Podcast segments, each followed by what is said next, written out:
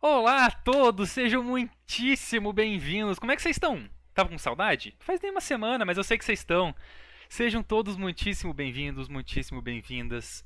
Sintam-se em casa, puxa sua cadeira, puxa sua água, se hidrate, é importante. Todos vocês já sabem, mas não custa lembrar. Eu sou o MD, o seu jornalista de esportes. E esse aqui, meus amigos, esse aqui é o Talk Hat, o programa mais amado de Curitiba e região. Aqui a gente fala com profissionais que trabalham direta ou indiretamente na área dos esportes e mostra para vocês que estão aí assistindo a gente, que estão aqui no nosso coração, que estão ouvindo é, ao vivo, que estão ouvindo gravado, estão vendo no Spotify, estão vendo no YouTube, o quão gigante é esse nosso cenário e o quanto ainda tem para crescer, né? Tem potencial para ir para tudo quanto é lado, para todas as profissões e se profissionalizar cada vez mais. Vocês curtiram? Vocês participaram? Vocês pediram e ele voltou. Nossa última conversa foi no último episódio da primeira temporada, lá no dia 23 de abril. E se liga quem é que tá aqui comigo hoje. Senhoras e senhores, deem as melhores das suas boas-vindas a ele. Black Will, seja muitíssimo bem-vindo. É, uma boa noite para todos que estão nos assistindo. Muito obrigado, MD, pelo convite mais uma vez. Aí, eu não lembrava que tinha sido o último episódio da primeira temporada, então a gente acredita que fechamos bem, porque foi uma conversa extremamente agradável e que podemos dizer que nos trouxe sorte, né? Pelo menos para mim, eu posso dizer que trouxe muita sorte. E pelo que eu vi também, a Black Hat também se desenvolveu muito depois daquela nossa conversa. Então, boa noite para todos vocês aí. Obrigado mais uma vez e tô feliz e ansioso para mais esse bate-papo que vai rolar aqui hoje. Pô, que massa. Pois é, a gente tem bastante papo para botar em dia, né?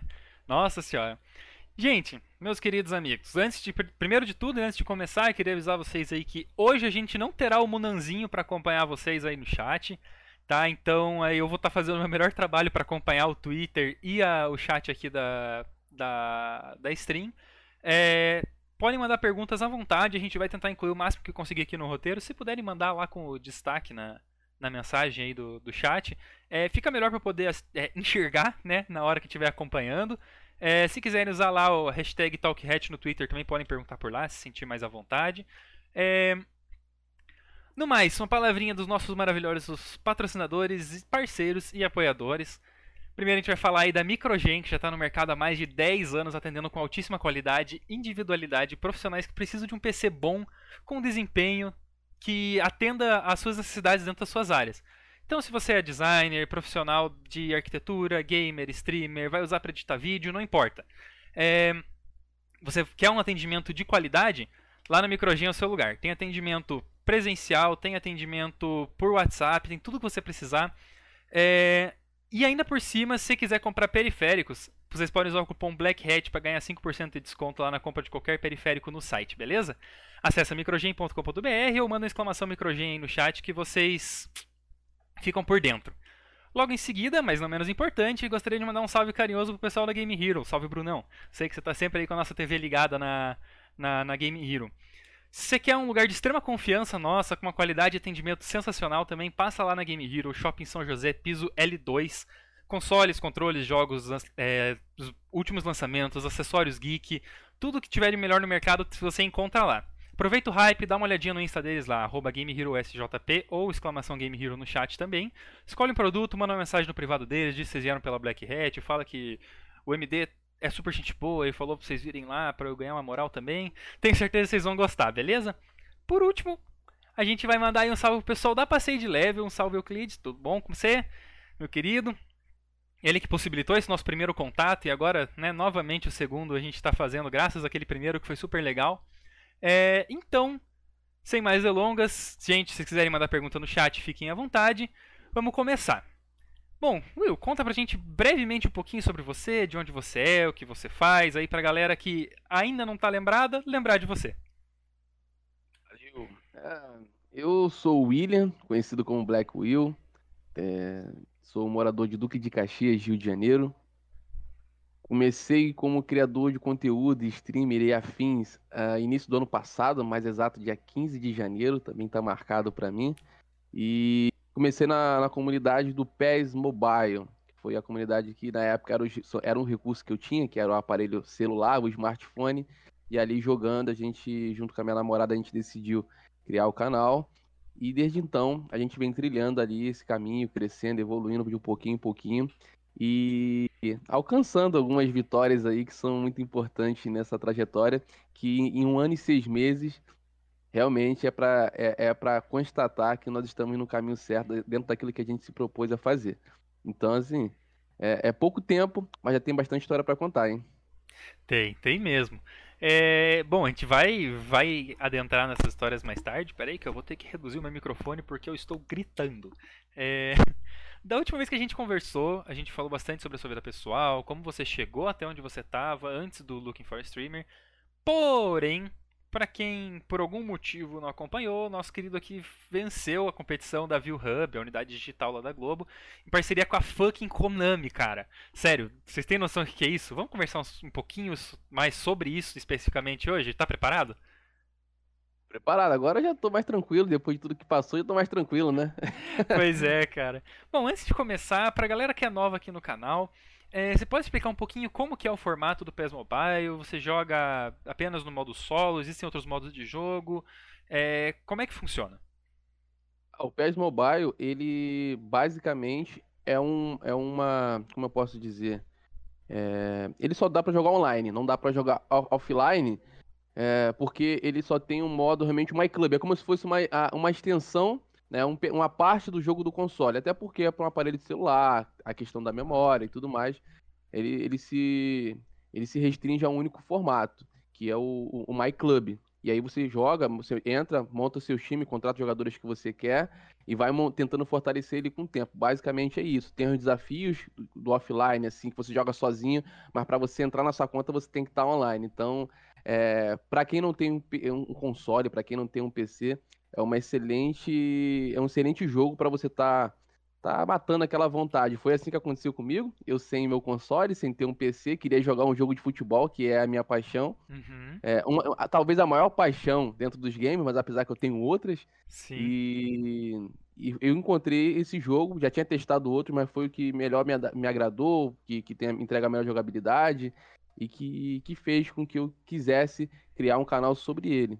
Então fica a dica aí, quem não, não usou. E agora a gente já tem uma nova revolução chegando aí que vai ser uma outra história, né? Né, vai ser, vai ser mais uma, mais um degrau aí grande para um passo bem alto para para ser dado, né?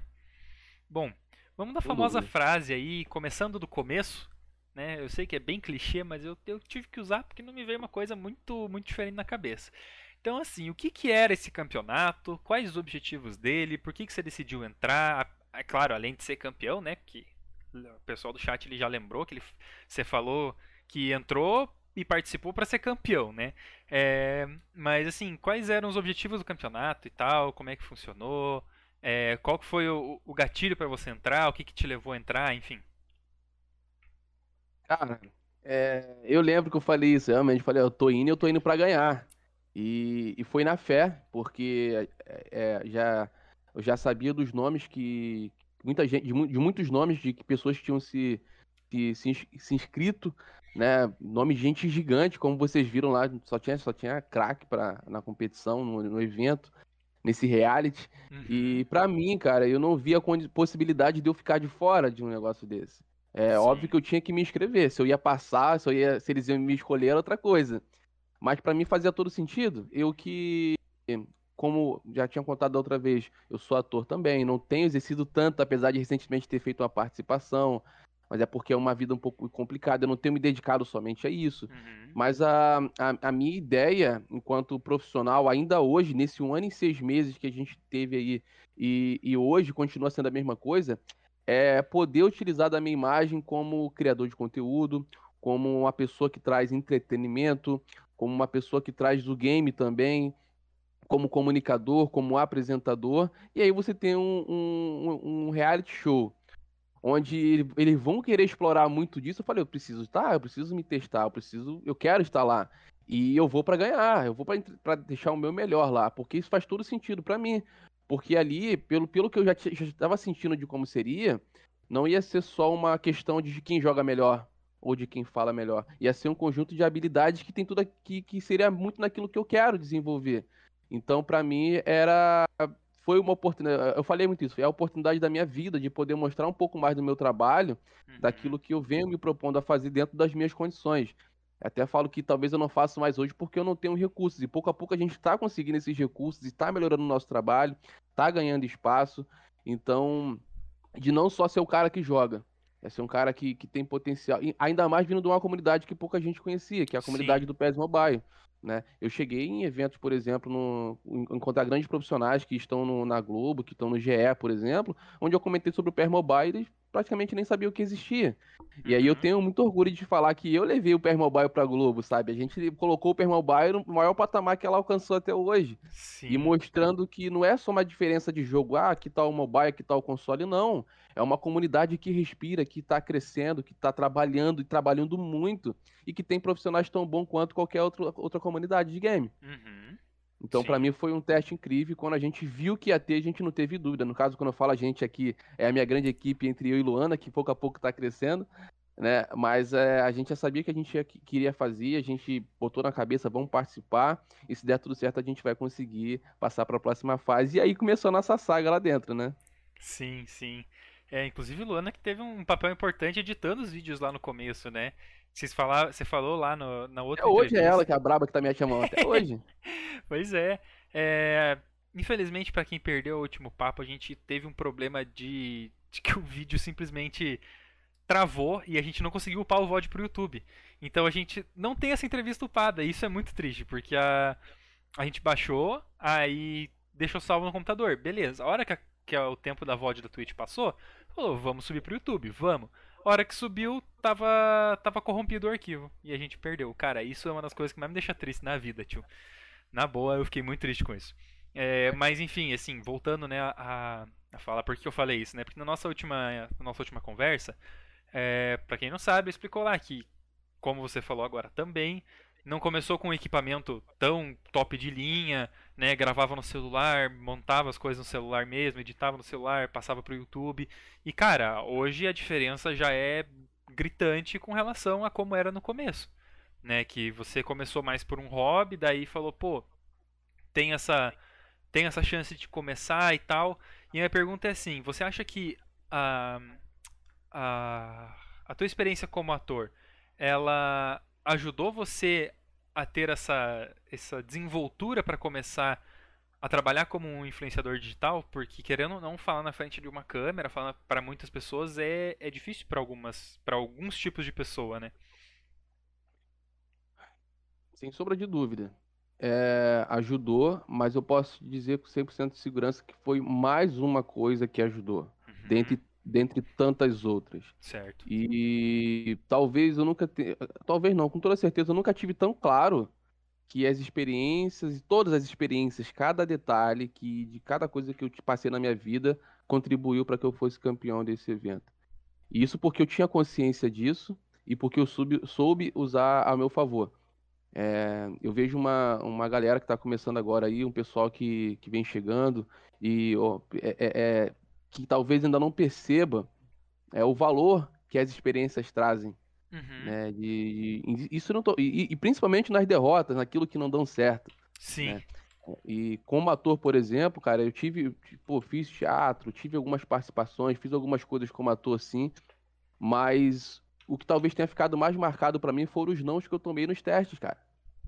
Sim. Porque isso, isso na época, foi a minha grande frustração da minha vida. Foi ali que eu parei, quando eu comecei a receber meus nãos. E aí você passa todo um tempo, e aí acontece tudo o que aconteceu, da forma que aconteceu, eu perdendo o, o, o que eu tinha de mais valioso para mim naquele momento, que era o meu videogame, minha televisão, já estava num momento difícil, e aí as coisas vão avançando, eu através de um celular, crio um canal, porque a ideia de fazer um canal já vinha dos meus amigos no FIFA na época faz um canal, cara, tu manja muito, você tem muito conteúdo. Eu falei, não, não tem como, tem câmera, não tenho notebook, não tem como editar. Deixei passar. Tive que tomar uma pancada da vida para aprender um pouco mais. Uhum. E aí depois, com, com dois celulares, o meu e da minha namorada, a gente conseguiu criar o canal. E aí passa isso e vem acontecendo coisas e coisas. A gente teve, sempre teve muito claro que eu não fazia é, vídeos. Eu acho que eu cheguei a comentar isso da outra entrevista é, no, no, no, outro bate-papo, que não era pelo dinheiro. Uhum. Era porque aquilo. Era, é, a gente entregava aquilo que a gente queria entregar. No Sim. tempo que a gente queria entregar. Então, ah, apareciam falando assim, poxa, faz um vídeo com menos tempo, faz um vídeo com mais tempo. Não. eu tô entregando aquilo que para mim hoje eu quero entregar. E o tempo que eu tenho para entregar é esse. Se for 15 minutos, vai ser 15 minutos. Se for meia hora, eu vou entregar meia hora. Uhum. Porque eu queria atrair pessoas que se, que se gostassem da forma que eu fazia. E não eu queria me adaptar ao que todo mundo fazia para agradar as pessoas que estavam lá. Então, até hoje, aquilo que a gente vem fazendo é visando atrair, atrair pessoas que olham para mim, olham para meu trabalho e falam que da hora, eu gosto disso aí. E é essa pessoa que a gente quer, é trazer algo novo, que não é só o mais do mesmo. A intenção sempre foi essa, não era para ser melhor ou pior, era para fazer do nosso jeito. E a gente tinha segurança de que isso ia trazer é, frutos para nós no futuro, mesmo sem saber, a gente nunca tinha vivido isso. Mas aí você vê como é que são as coisas. A gente se prendeu tanto a isso, dessa forma de fazer as coisas, que a gente veio fazendo, veio fazendo, e aí cada, cada parte da minha vida, ela começou a fazer sentido. Veio fazendo sentido, pô, já passei por isso, isso aqui eu já vivi. Ou uma questão de como você vai postar o vídeo, de como você não vai fazer, de como você vai passar uma informação. Eu tenho vídeos meus de, de, de tutorial que as pessoas até brincam, falam assim, pô, eu já vi tutorial feito bem feito, mas mais, mais tutorial, mais tutorial do que esse tutorial eu nunca vi.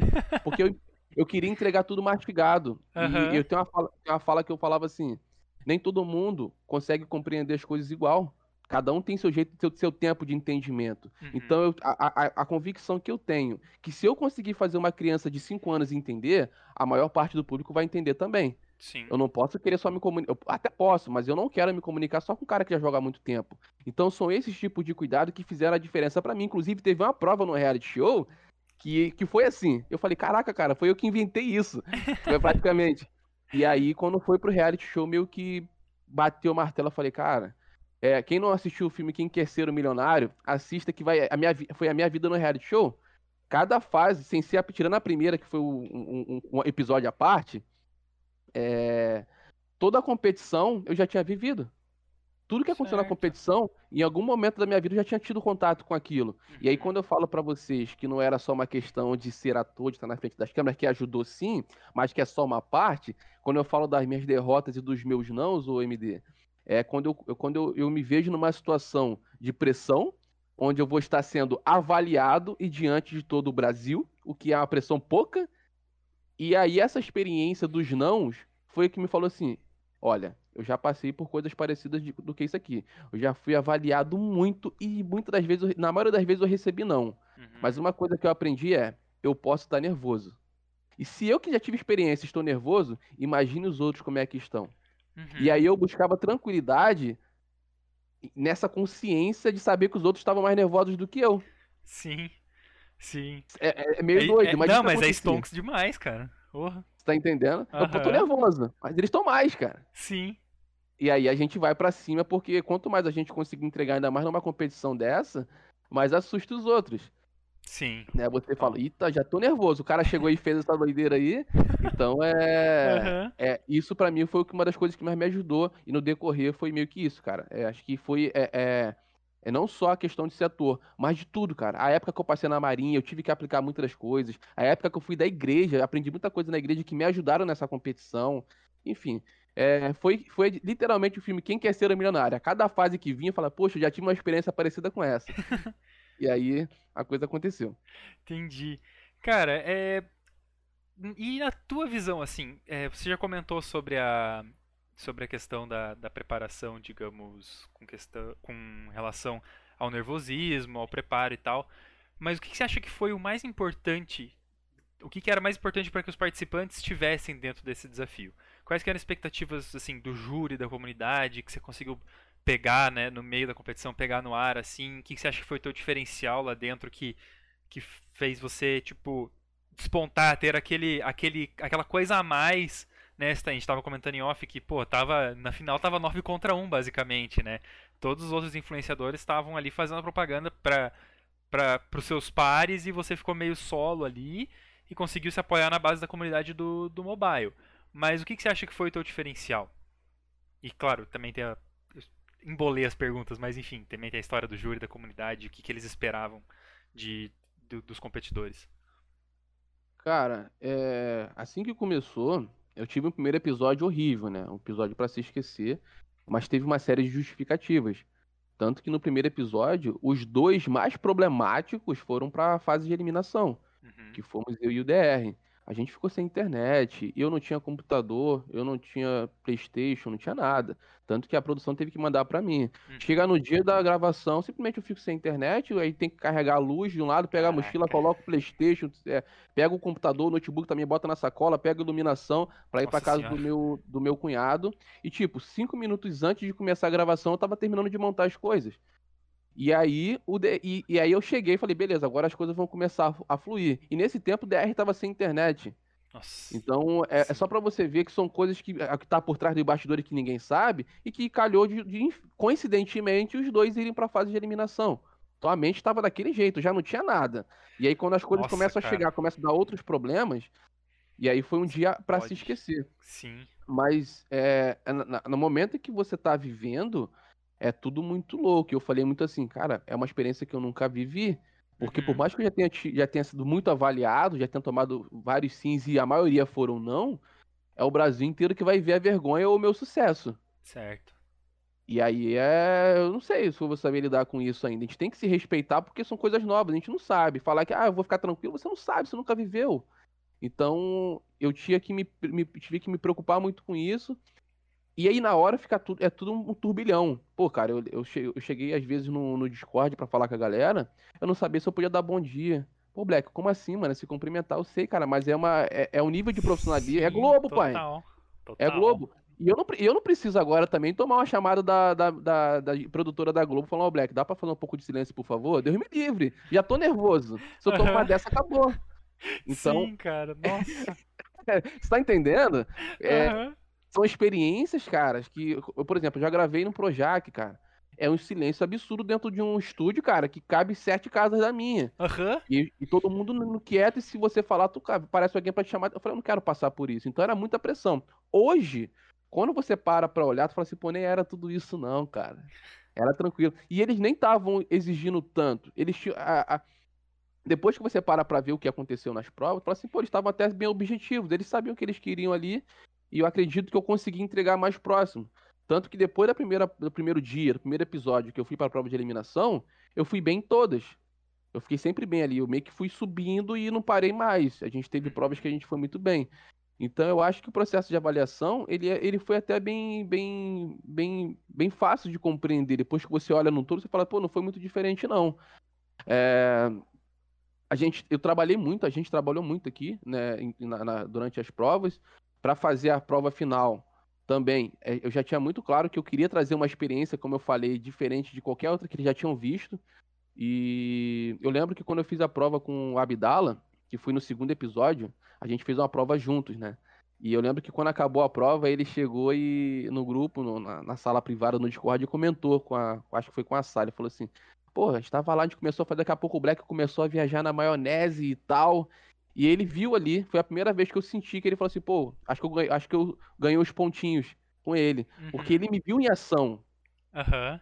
Cada um fazia sua prova separada, ninguém viu, ninguém fazia nada. E aí naquela prova ele viu, porque tipo, eu criei que tinha feito caixa de perguntas no Instagram, que a Nive, o Mu e o F tinham respondido, que eu abri votação pro público que eles escolheram a da Nive, que era jogar com luvas de goleiro. Eu inventei que o Mu fez donate na live.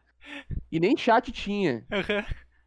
E aí o cara, ele, se você parar pra ver de novo aquela prova, tu vê que ele fica rindo, ele entra na onda. Aham. E ali, ali a hora que eu senti, eu falei, putz, cara, tamo bem, vou, entramos no jogo, fui na segunda, na segunda prova. Certo. Então, assim, é, eu, eu queria entregar algo diferente, eu tava com isso na cabeça, eu quero fazer paradas. Diferente, eu não quero inventar a roda, mas eu quero entregar mais do que simplesmente pegar um jogo e começar a comentar sobre o jogo e falar, ei, ô, seja bem-vindo. Era mais. Até pra explorar aquilo que eu te falei. Eu quero, é- era a oportunidade da minha vida porque eu sabia que eu não podia não ganhar, eu podia sair no dia seguinte. Então a minha perspectiva era assim, eu preciso dar o meu melhor, Sim. porque alguém pode me vir aqui e falar, pô, esse menino se comunica bem. Pô, aquele cara lá, ele, ele sabe falar bem com as pessoas. Pô, cara, viu como é que ele abriu? Ele, pô, ele, ele pode apresentar alguma coisa. Pô, ele pode ser um streamer nosso. Então, era oportunidade. É, é, é, é faz parte de um trabalho. Não era só um jogo. Era uma vida que tava em jogo ali mesmo, porque eu falei, cara, é, se eu saísse no primeiro dia, eu ia ficar mal. Talvez eu não tivesse aqui agora. Ia tá, tá chorando até agora. Como a gente passou, porque eu não Sim. consegui mostrar nada no primeiro dia, né? Uhum. foi pra se esquecer. Mas como eu fiquei, eu falei, agora sim. No segundo dia eu falei pra ela assim, ó, a gente não saiu hoje, amanhã a gente não sai, eu falei pra ela. Eu falei no, no, pra Luana, no mesmo dia que acabou, primeiro que, que a gente ficou, eu não consegui nem comemorar, porque também foi com o DR, que é um cara que eu tenho um carinho enorme. E eu falei assim pra ela assim, ó, a gente veio pra casa, minha sogra tava aqui nervosa, a gente foi falar com ela. Falei, ó, fica tranquilo que amanhã a gente não sai. Agora a gente só para na, na, na final, falei pra ela. Uhum. Agora a gente só para na final. Porque eu senti o jogo. Eu falei, não, agora tomei a pancada que eu precisava e agora eu não posso, eu não vou me permitir mais passar por isso porque eu não quero. Eu tenho muito mais coisa para apresentar e eu quero mais. E aí, cara, no segundo dia foi isso, aquela prova com a Abdala. No terceiro dia já foi a, a semifinal, que aí teve eu, Abdala e a Sá, e que eu também, cara, eu já já tinha sentido o que, que ia acontecer, porque aquela prova de você ensinar as pessoas, eu faço isso no meu canal, cara. Eu tenho algo que eu já tento fazer isso no meu canal, que é uma série come chamada Começando do Zero, que eu pego o jogo desde o início e vou destrinchando ele. Eu já Quando vi. ele fala assim, já vi que eu queria aprender. quando eles pegaram assim, é, pegam um modo do jogo e, e ensina alguém que tá começando, eu falei, "Ixi, de- deixa comigo Tamo que em aqui a gente casa." tem. Por quê? Porque eu também tive uma preocupação. Não foi, eu não só abri o jogo e comecei a falar quando eu criei a primeira vez. Eu parei, eu anotei o que eu queria falar, eu revisei, eu, ó, isso aqui primeiro, isso aqui depois, porque o jogo tem muitas informações, mas eu já tinha. Quando eu fui pra lá, na minha cabeça tava tudo anotado já, naquela Uhum. prova. Calhou de acontecer e eu fiz. Sim. E aí, na segunda prova, foi mais um sinal de Deus. Que na segunda prova, que na- no, no terceiro dia, a gente não. Não. Não. Como é que é? Não ia ter a prova de imunidade. Eram as duas provas todo mundo. Uhum. E aí na segunda prova era a presença do Everaldo, né? Que tava lá, o Everaldo, Everaldo Marques. Nossa, quando eu já vi, eu fiquei nervoso também. E aí Nossa, falava assim, ó, né? Ele, ele avaliava, né? E falava assim: você pode fazer. Você pode, isso em off, você pode fazer uma pergunta pra ele. O que, que eles imaginavam? Pô, ele pode fazer uma pergunta qualquer. Mas eu falei, cara, sinceramente, a última coisa que eu quero saber agora é sobre o Everaldo Marques. Eu quero algum, saber de alguma coisa que possa me ajudar na prova. Certo. Máximo respeito ao Everaldo, mas eu tô no meio de uma competição, Everaldo. Claro. desculpa. Claro, não, total, velho. Cabeça E no jogo, só- pô. Só que não tinha tempo. Ele falou assim: "Fa- você pode fazer uma pergunta. Eu falei: Não, tem tempo pra fazer uma pergunta. Eu, Everaldo, você vai narrar comigo? Aí ele, aí ele falou assim: Não, e essa é a sua pergunta. Eu. Aí eu fiquei com aquilo. E ficou um clima na galera, o próprio Mu tava lá, o AF. Ficou um clima tipo assim: Poxa, ele podia. Mas eu, tinha, eu falei: Eu tinha que perguntar uma coisa diferente. Não, você podia perguntar total. qualquer coisa. Total. Eles ficaram assim: Você podia perguntar qualquer coisa. Você perguntou se ele ia narrar. Eu fiquei: Pô, de repente não foi uma boa. Cara, se você assistiu a, a, a semifinal, a, a Sabá e o Mito, eles bugaram na prova. Só que eu já tinha assistido também, é uma daquelas experiências, o Looking for a Caster. Que Tem Sim. uma prova idêntica, que é de erros. Por quê? O a sua visão, o que você está vendo, pode estar dando problema. Mas pro público pode estar 100%. Então, se você ficar falando que tá dando problema e pro público não tá, eles não entendem nada. E eu já tinha visto aquela prova. E aí, quando começa essa prova da narração, a primeira coisa que vem no ouvido é o quê? A voz do Everaldo Marques. Ou seja, de tudo que eu podia perguntar, não existia pergunta melhor do que a que eu fiz. Porque pensa comigo, se eu pergunto pra ele se ele vai narrar comigo e ele fala que não, como é que eu tô ouvindo a voz dele? Na Uhum. hora que veio a dele, eu falei, eu tenho que ir por cima. Porque eu sei que ele não vai estar comigo. Aham. E aí a hora que eu começo a narrar, Sim. narrar. e- Mano, e aí eu já deixo de esquecer tudo. Cara, Então, que acho que essas- louco. essas experiências que, que, que eu vivi, que eu tive, né? Essa, é, tipo, também eu tive que me preparar mentalmente, psicologicamente e ter buscado essas referências como no Looking for a Caster. E eu cheguei a falar pra ele, depois que eu falei pra eles no grupo, eu falei, putz, eu não sei se eu devia ter comentado do Looking for a Caster pros meus adversários, não. Mas aí já tinha passado, Sim, né? sim. E aí, cara, a gente foi pra final e na final foi um episódio à parte, né? Uhum. É, mas cara, esse negócio, tipo, de você é, estudar, se preparar pro negócio, é o que você falou ali no começo da resposta. Tipo, você não tava ali pra entregar um trabalho nota 6, nota 7 pra passar. Você não tava entregando por entregar, você tava entregando o teu melhor e até mais. Então, tipo assim, você se preparou, você estudou, você viu que já teve um. um como é que eu posso dizer? Um, um episódio anterior a esse, é, que era pra narradores, comentaristas, pra casters, né? Enfim. É, que provas que tinha e tudo mais. E isso, cara, é a mesma coisa que você vai, sei lá, estudar pro Enem e fazer as provas anteriores. Pode ser que caia uma coisa muito parecida. Então, tipo, é, estudar e tal sempre te deixa na frente das outras pessoas. Essa tua preparação, com certeza, foi um foi um, um diferencial aí que a galera que a galera pode não ter tido. E, cara, inclusive a tua pergunta pro Everaldo Marques foi, a, foi perfeita, porque, tipo assim, tudo bem, você pode aproveitar aquele momento pra tietar. Porque, porra, quem não quer tietar o cara, tá ligado? Mas, mano, você tá com a cabeça no jogo, fi. Você tá ali querendo ganhar. Então, meu, se você fez a pergunta, se, se ninguém achou boa, o importante é que você achou bom, né? E que te ajudou. Então, meu, bola pra frente. É... E a comunidade? Porque, assim, é, querendo ou não, para ganhar esse desafio, você tinha que conquistar a comunidade inteira que estava assistindo. É, o que, que você acha que você fez que tipo conseguiu encantar o público, né? Quem estava assistindo e não o júri de especialistas, enfim.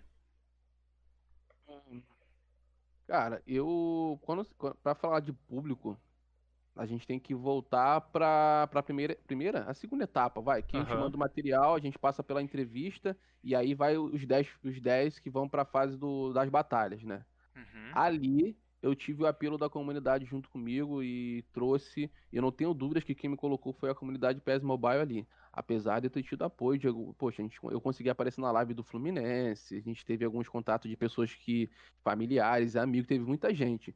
Mas sem sombra de dúvida, quem me colocou lá com 53% em cima de um cara que tinha um canal 10 vezes maior do que o meu próprio do Internacional de Porto Alegre, foi a comunidade PES Mobile. E eu até comentei porque só a, bata a, bata a minha batalha foi a segunda. A primeira batalha, todos os votos tiveram 15 mil votos dos dois participantes. A galera não tinha entendido o que estava rolando.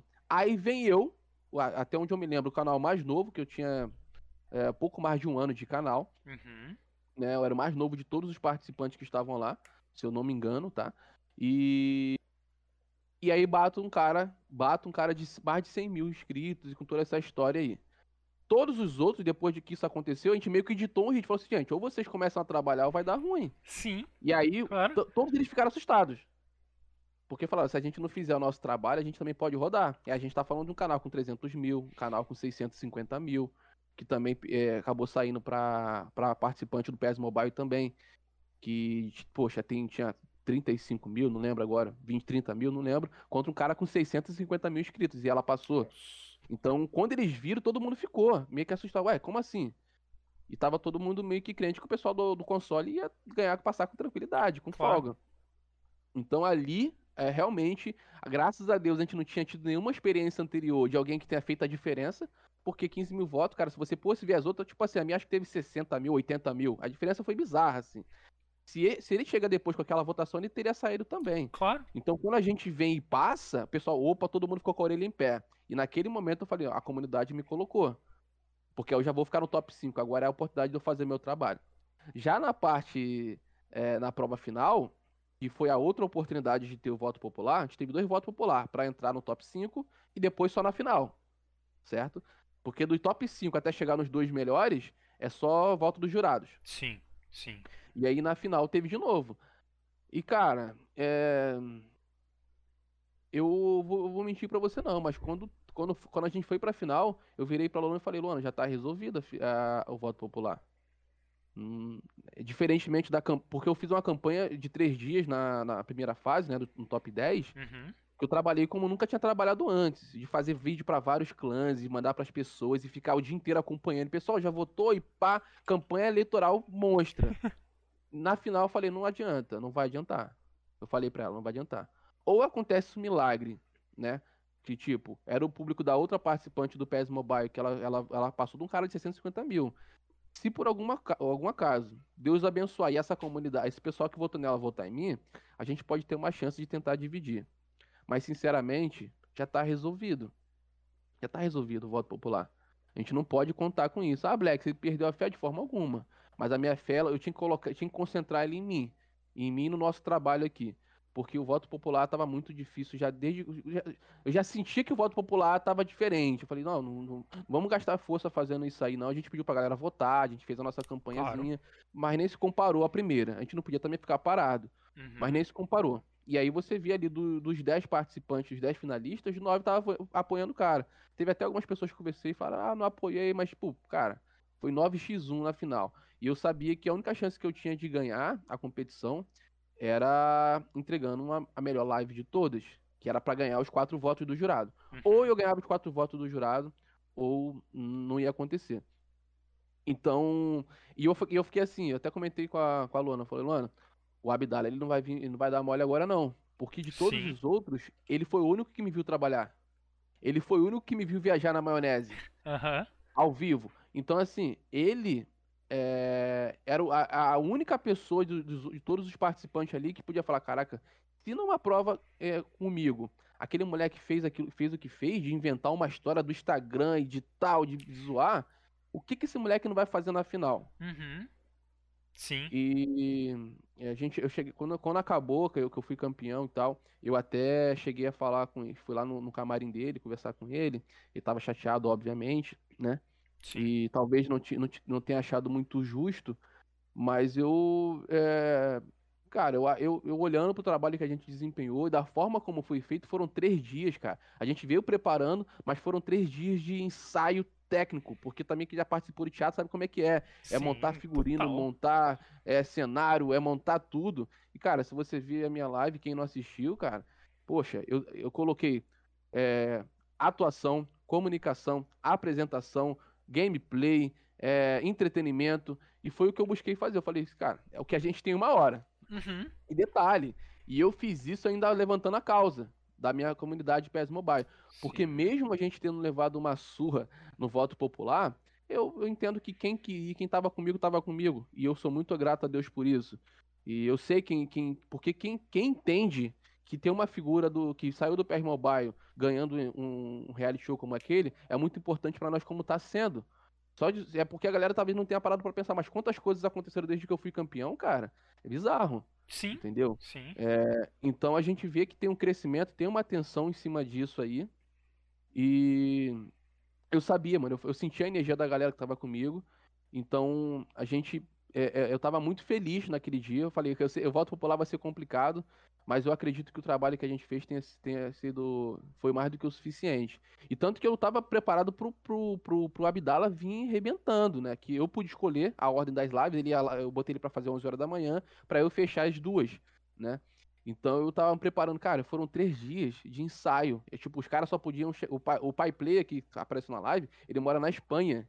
Então ele só podia depois de 11 e meia da noite. Aí eu tive que segurar outro Nossa. cara que mora, que mora no Sergipe para poder também estar tá comigo, para poder. Ele só o que, que eles tinham que fazer? Ligar o celular, o outro ligar o computador, ficar no Meet, quem estava fazendo a chamada pelo Meet, uhum. esperando o tempo de eu falar com eles. E é, e, e é, isso, cara. Cada um tem que fazer a sua parte. Eu falei, gente, vocês só precisam se assegurar que o jogo vai estar no ponto e vocês vão responder quando eu chamar vocês. E aí eu passando o texto, passando o negócio, vai, vai. Ah, não Caralho. pode agora, vamos amanhã. E tome, e pega isso, e passa texto, e grava a chamada, e coloca. E foi assim. Então acho que esse preparo, essa dedicação, foi o que fez a gente ter a segurança, porque a entrada, cara, eu, eu sabia o que eu queria falar naquela entrada, de passar uma mensagem, a analogia que eu faço do jogador de futebol, né, que, de quem, quem, quem nunca sonhou em ser um jogador de futebol, que na verdade é uma analogia que eu falo sobre qualquer profissão que, por mais que as profissões são dignas, e eu não falo de dignidade, eu falo de você não querer fazer só aquilo que é o suficiente só para você, e a gente fala muito Sim. sobre empatia, que a empatia é pelo amor ao próximo. Porque se fosse só por mim, sinceramente, cara, eu ficaria bem tendo minha internet, meu computador, meu jogo para jogar aqui. Só que a gente tem tantas outras pessoas, essa empatia, esse amor pelo próximo, que faz a gente falar assim: eu não posso fazer só isso, eu não posso uhum. olhar para mim. Por mim, sinceramente, eu não faria, cara. eu ficaria de boa, porque dá trabalho Sim. pra caramba. Sim. Só que eu preciso fazer. E aí você tem a família, você tem as pessoas que estão perto, você tem as pessoas que te amam, você tem uma comunidade que tá olhando para você e fala, pô, mano, você vai conseguir, então eu não posso parar. E aí foi o ponto que eu me enchi mesmo, falei, vamos fazer o texto, cara, só pra você ter uma ideia, eu tive que engolir o meu ego diante da minha própria namorada, que ela é, ela é atriz muito mais tempo do que eu, já dirigiu várias paradas no teatro, e eu botei no peito, falei, eu quero fazer um negócio aqui, fui lá, peguei a roupa, botei o chapéu na cabeça e falei, eu quero fazer. E foi tão legal que ela não me criticou. que, que ela, massa, ela curtiu cara. a parada, né? E eu fiquei, porque eu acho que foi tão, foi tão legítimo porque eu tava preparado para ela começar a falar, ah, melhora isso, melhora aquilo, melhora sim, aquilo. Sim. E a parada foi. A parada rolou. Então eu falei, cara, se passou por ela agora essa parte aqui, ninguém segura mais. E aí, cara. E detalhe, a última vez que a gente. A, a, a, na outra vez que a gente conversou, eu não tinha computador. E eu comecei o reality show sem computador e sem PlayStation 4. Uhum. Ou seja, até a final, que foi mais ou menos um mês, foi o tempo que eu tive de adquirir um computador. E para quem não percebeu, eu fiz uma live inteira no computador que há pouco tempo eu nem tinha. E sozinho, Sim. então eu tive que. Você sabe que às vezes dá um RBO que você não sabe de onde vem. Nossa, nenhum. Que olha e fala, ah não, mano, não. Pera aí, deixa eu, deixa eu fechar tudo. Reinicia o computador. Exatamente. Então, pô, cara, eu, eu, eu, eu, eu tava tão focado que eu peguei aqui, cara, eu tinha mais de 15 coisas abertas, que era o OBS, era chat, era um, uma, uma bloco de notas com codiguinho, era a música é, de playlist, era a música do, do da live, era é, Meet, cara, tinha mais de 15 coisas aqui e, e aqui, ó, aí a minha cabeça, tanto que no dia da prova, o MD, eu não, eu não abri mensagem de ninguém no WhatsApp. Porque eu não ah, podia imagino. me desconcentrar. Imagino. A minha cabeça estava assim, porque eu não tinha o um retorno do vídeo que estava saindo. Então era, quando falar ok, aperta o play, espera. Quando chegar nessa cena, eu aperto o play da música, aumento. Pum. Quando eu vou fazer, eu vou entrar, abaixo a música, entro fazendo roll, roll, roll, abaixo a música mais um pouco para eu poder falar e comer. Era tudo calculado, era Claro. Era assim. Nossa, cara. Entendeu? Sensacional, sensacional. E aí, eu acho que foi por causa disso aí que a que deu certo, cara. Eu eu olhei a live, eu acho que a nossa live ela, ela teve mais, entregou mais conteúdo, né? Eu sei que, como eu falei, eu conversei com ele, ele talvez não tenha concordado na época, talvez não concorde até hoje. Tem pessoas que ainda acham estranho. Eu falei, gente, poxa, é, foi legal a live dele, ele entregou ali a gameplay dele, ele se vestiu de anjo e tal, colocou a parada. Só que não, não, foi. Não, poxa, eu entreguei quatro, quatro ou cinco lives em uma só. Ele fez uma parte de entretenimento que foi legal. Sim. Então sim. a gente também não pode não analisar. Acho que votar é legal, apoiar é legal, torcer é legal. Claro. Mas tem hora que vocês têm que olhar e falar assim, pô, será que realmente a live dele foi melhor? E eu, particularmente, eu fiquei muito feliz com o que a gente entregou e, no meu ver, o trabalho que a gente entregou para aquela final foi melhor. E por isso eu achei justo também que a gente ter ganho os quatro votos, entendeu? Ah, com certeza, cara. É eu acho que principalmente os jurados de, de dentro do programa são pessoas que vão te avaliar tecnicamente, né? São pessoas que vão pegar ali os pontos principais, os pontos é, de interesse, né, que a gente que a gente chama. É voltando à análise, gente, desculpa, mas é porque eu dou aula para Enem, então eu vou voltar para isso. É, é, a mesma coisa que uma redação de Enem, mano. Você vai lá, a pessoa ele não vai ler o texto e ver o quanto. Não, ele vai ver, tipo, é, ponto tal, ponto tal, ponto tal. Isso aqui, fez, fez. Quanto que fez? Fez valendo tanto porque tal coisa está errada ou tal coisa está certa. E, cara, é isso. Eu acho que você conseguir voto de jurado é sim importante. E, tecnicamente, se você for melhor, você merece. É, a Luana falou ali em cima. Deixa eu ver. Quando vem do coração é, da alma, não tenho que corrigir. E realmente, tipo assim, cara, e pra. Eu sempre penso, né, que tipo, a correção não necessariamente é uma crítica, né? A correção de alguém que, que tem mais tempo de, de, de casa que você, que tem mais experiência, normalmente é para ajudar, não é para falar, pô, isso, é uma, isso aqui tá uma bosta, tá ligado? Sabe, claro que sempre vai ter alguém que vai ser, vai ser desnecessariamente incisivo, mas normalmente é para ajudar, é para apoiar e, cara, todo mundo aqui já sabe o quanto ela te apoia, o quanto ela tá com você aí nisso e o quanto vocês construíram essa história juntos, né? Tá mas tá é, e, bom, agora há pouco você falou, né, de, de voto do público e tal, além dos votos dos jurados. A gente sabe que você, é, que você conseguiu construir uma relação com a comunidade muito legal. Você alimentou essa comunidade de uma forma saudável é, dentro da tua área de influência, né? Como é que foi que você chegou à conclusão que essa era a melhor forma de trabalhar a sua comunidade?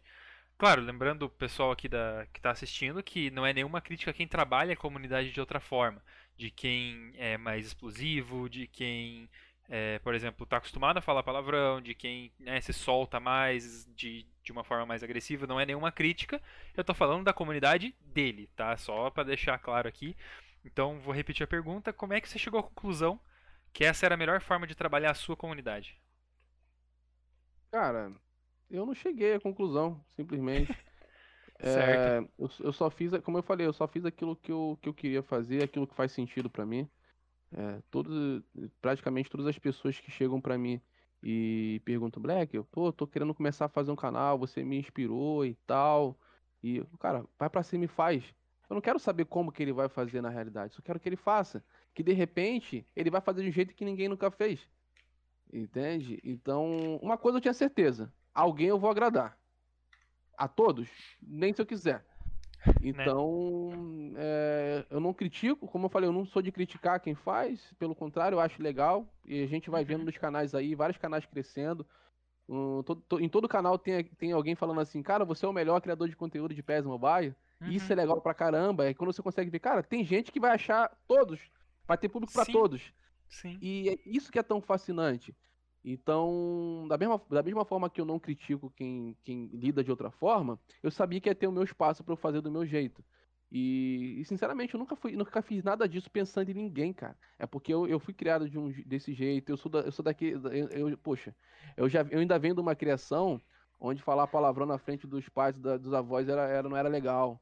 Então, Sim eu, eu, eu coloquei para mim, eu, eu, passei um tempo na igreja, eu fui da igreja durante muito tempo, sou batizado, tocava bateria na igreja.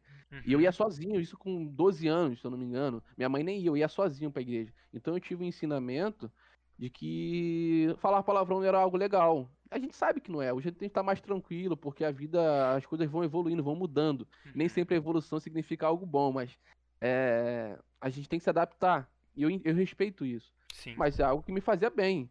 Basicamente é, se eu sei que eu não posso falar palavrão em qualquer lugar, e eu sei que se eu não falar palavrão eu posso falar de qualquer lugar, eu prefiro ter a opção de falar em qualquer lugar. Uhum. Então, a, a, minha ideia, é, e eu já tive essa experiência comprovada, graças a Deus, é de ter um pai de família que me apresenta para a filhinha de seis anos para poder assistir o vídeo do Black Will. Uhum. É de ter um pastor falando, cara, eu não tinha visto seu trabalho, conheço você de um tempo, mas parar para ver um dia seu vídeo e fiquei fascinado pela forma como você respeita seus adversários, pela forma como você conduz o seu conteúdo, sem citar raiva, sem citar ódio. Isso é a percepção dele, não é a minha. Eu, tenho, eu tenho esse pensamento, mas como falei, eu não critico.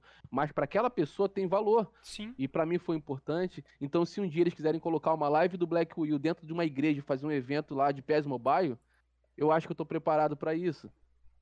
Entendeu? Então, a, as portas de todos os lugares estão abertas. Você pode falar qualquer lugar aí. Ah, não, não tem. Hoje, o meu conteúdo, aquilo para qual eu me preparo hoje, é não ter barreiras para o meu trabalho. Eu quero que todos possam me receber. A gente uhum. sabe que quem trabalha falando palavrão, por exemplo, não vai poder fazer dentro, de uma igreja. Uhum. Mas é a opção da pessoa. Sim. É isso. Vai para cima porque você vai alcançar outros patamares fazendo desse jeito. E é isso mesmo. E é bom que você exista. Porque você existindo, você abre margem para poder ter liberdade para fazer o meu também. E a gente vai feliz junto. Claro. E basicamente é isso. Então, tem pessoas que estão aqui hoje também, que estão acompanhando, que me acompanham nas minhas lives e que eu tenho satisfação, cara, enorme. E que me fortalecem demais. Porque independente se são 40, se são 50, se são 100 ou se são duas pessoas, se, se é uma, eu sei que é alguém que tá ali porque gosta de ver o que eu tô fazendo, da forma que eu tô fazendo. E, e eu aprendi muito, inclusive, vendo, vivendo e também vendo o próprio Gaulês comentando. Não dá para deixar de esquecer a fala dele, que fala assim, cara, no meu momento de maior dificuldade, isso me arrepia, porque é, é, é osso. Por mais que você. Uma das piores coisas que existe é você se sentir só no meio de um monte de pessoas. Né? Tipo, começar por aí. Mas tem uma fala dele que ele fala o seguinte: no, no momento em que eu mais estava precisando de alguém, eu tive a oportunidade de ser companhia para alguém que também precisava. E aí, cara, eu. O que dizer depois disso, né? Você sabe Nossa, que às vezes você tá ali. Né? E aí você pode ter alguém que tá precisando, cara, pra estar tá ali perto de você, querendo falar com você, que quer a sua atenção e que, cara. E vão ter outros que vão chegar. Então, no meu grupo do WhatsApp, que é um grupo fechado, que não tem nem 50 pessoas, já chegou quase 100 e eu fui tirando um monte de gente que não fazia sentido, que não tava fechado com a gente. E eu, a única coisa que eu cobro dele é falar o seguinte, gente, vocês podem perguntar o que vocês quiserem. Desde a coisa mais simples do jogo, obviamente dentro do jogo. A gente não fala sobre outros assuntos para não, não, problematizar. Claro, claro. Mas sobre, sobre, o jogo pode perguntar qualquer coisa. O que você achar mais absurdo, pode achar, ah, Black, mas é muito. Pode perguntar. A única coisa que eu te peço é que a próxima pessoa que chegar e perguntar você vai lá e faça o mesmo que a gente está fazendo por você. Responda ela também, ensine ela também. Claro. E aí você cria uma corrente daquilo. Isso pra vida, se todo mundo fizesse isso, cara, se todas as coisas boas que fazem por nós, que nos ensinam, a gente tivesse a responsabilidade de replicar, cara, tudo seria muito diferente. Uhum. Então é o que eu tento fazer, para mim faz sentido. Sei que eu ainda tô longe de chegar a alcançar a perfeição, eu acredito que eu nunca vou alcançar, mas são coisas que para mim eu levo ali tentando, porque me fazem bem saber que é um caminho de que é legal e que só tem o lado bom da coisa, de fazer bem com as pessoas, entendeu? Sim, total. É, eu vou aproveitar aqui a, o intervalo entre as perguntas. É, ali Moisés Costa falou Black ainda guarda os preceitos dos embaixadores do rei. O que seria isso? Que essa eu não conheço. Embaixadores do Rei, cara, é uma organização para meninos, homens, né, de 9 a 17 anos, onde você participa de diversas coisas dentro da igreja. É um, como se fosse você aprende sobre a Bíblia, você tem aquela questão normal de ensinamentos, uhum. mas você também tem um lado competitivo lá dentro, onde você joga xadrez, dama, dominó, futebol, vôlei, joga de tudo e tem as competições bíblicas. Por exemplo, geografia bíblica. O Moisés fazia geografia bíblica. Você Cara, pergunta onde por quais lugares Jesus passou até chegar no Monte das Oliveiras. Aí o cara falava, aonde foi que aconteceu isso? Geografia. Nossa. Personagens bíblicos, por exemplo. Quem foi que estava com João quando e tal coisa aconteceu? Então, essas competições eram incríveis. Eu fazia esgrima bíblico. Eu não era muito da leitura, é que eu tinha que segurar a Bíblia. E você falava, Tessalonicenses 3, versículo 2. Já, aí eu pum, abria. Muito rápido. É, eu, eu, eu, já tinha uma técnica que, tipo, eu fazia aqui, quando eu descia, eu já botava o dedo, já abria quase em cima. Era tipo de, de 3 a 6, 7 segundos no máximo, eu botava na página certinho. Então, isso me fortaleceu, Caraca. porque são realmente os preceitos que a gente tinha. Uhum. E ali, sim, a forma que sim. a gente tinha de desenvolver, além de. É um lugar muito legal, muito agradável, a gente jogava ping-pong, praticava junto, porque tinha que praticar e a gente aprendia uns com os outros, porque a forma que a gente tinha de, de, estudar, cada um fazia seu estudo em casa, mas a gente se encontrava durante a semana.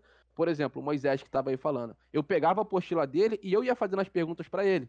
Sim. Então a gente estava junto e conforme ele ia respondendo, eu também ia aprendendo. E assim a gente ia, cara. Isso para mim fez toda a diferença, porque você sempre tá ensinando o próximo que tá chegando, ou o mais novo, e. E, cara, e, e, e eu, eu falei que é para homens porque também existe mensageiras do rei, uhum. que eram as meninas. E aí tinha a competição das meninas, tinha a competição dos meninos, e tinha os eventos que era juntando as mensageiras e embaixadoras de cada igreja para os eventos. Cara, era algo incrível. Cara, porque que massa. A gente conseguia manter esse espírito competitivo, mas de forma saudável, respeitando o adversário. Tinha aquela rivalidade natural? Com certeza. Claro, normal. Como qualquer esporte, mas a gente conseguia viver muito bem. Então foi algo que, sem dúvida, inclusive nessa no reality show, eu utilizei uma técnica que eu aprendi lá, que é uma técnica básica de você estudar uma das técnicas que eu uso mais para aprender uma apostila ou qualquer conteúdo é fazendo questionário sobre aquele material. Então, tipo, se eu tenho isso aqui de material para aprender, eu vou pegar e vou começar a primeira página. Aí eu vou lá, ah, o que está escrito aqui? Aí vou lá, faço uma pergunta e começo a fazer um monte de perguntas. Então, eu, eu, eu transformo um conteúdo em uma apostila de perguntas. Uhum. A gente era tão rato, cara. A gente era tão rato que a gente sabia tudo de frente para trás, de trás para frente, que a gente começou a colocar pergunta assim: o que está escrito na página 34 do, do, do manual tal? Era tipo isso. Você é louco? É. Caraca. Era tipo isso. Então, assim, isso me ajudou muito. Uhum. Até hoje. Ah, imagino. Cara, eu não lembro se não, pode falar, pode falar. Da Igreja Batista, tá? Da Igreja Batista. Certo. É, eu não lembro se foi ao vivo que a gente conversou sobre isso ou se foi no pós ali em off que a gente conversou um pouco sobre é, as crianças hoje em dia crescerem com valores, o quanto é importante, né? Não necessariamente precisa ser um valor cristão, não necessariamente precisa ser um valor de, de religião, mas que cresça aprendendo a compartilhar, aprendendo que a competitividade não necessariamente tem que ser agressiva, aprendendo que você, ajudando o próximo, é, você abre a porta para que essa pessoa também ajude mais alguém, é, vira um, um, esquema de pirâmide do bem, né? Uma coisa assim, tipo, cara, se você foi ajudado e você se sente bem por isso, você vai querer ajudar mais gente, porque você vai querer que as pessoas também se sintam bem, ajudem mais pessoas e, e por aí vai. Agora eu juro que eu não lembro se foi ao vivo que a gente conversou sobre isso. Não lembro também. Mas muitas das pessoas elas entram nisso por causa do esporte, né? O próprio esporte, assim, se for bem ensinado, obviamente, é, traz a, traz isso do, do companheirismo, do espírito de equipe e tal, junto para as crianças, né? E olha, já estão formando o livro aí, hein? Nem queria é. dizer nada não, mas logo logo sai esse livro e eu quero esse livro também. Olha aí.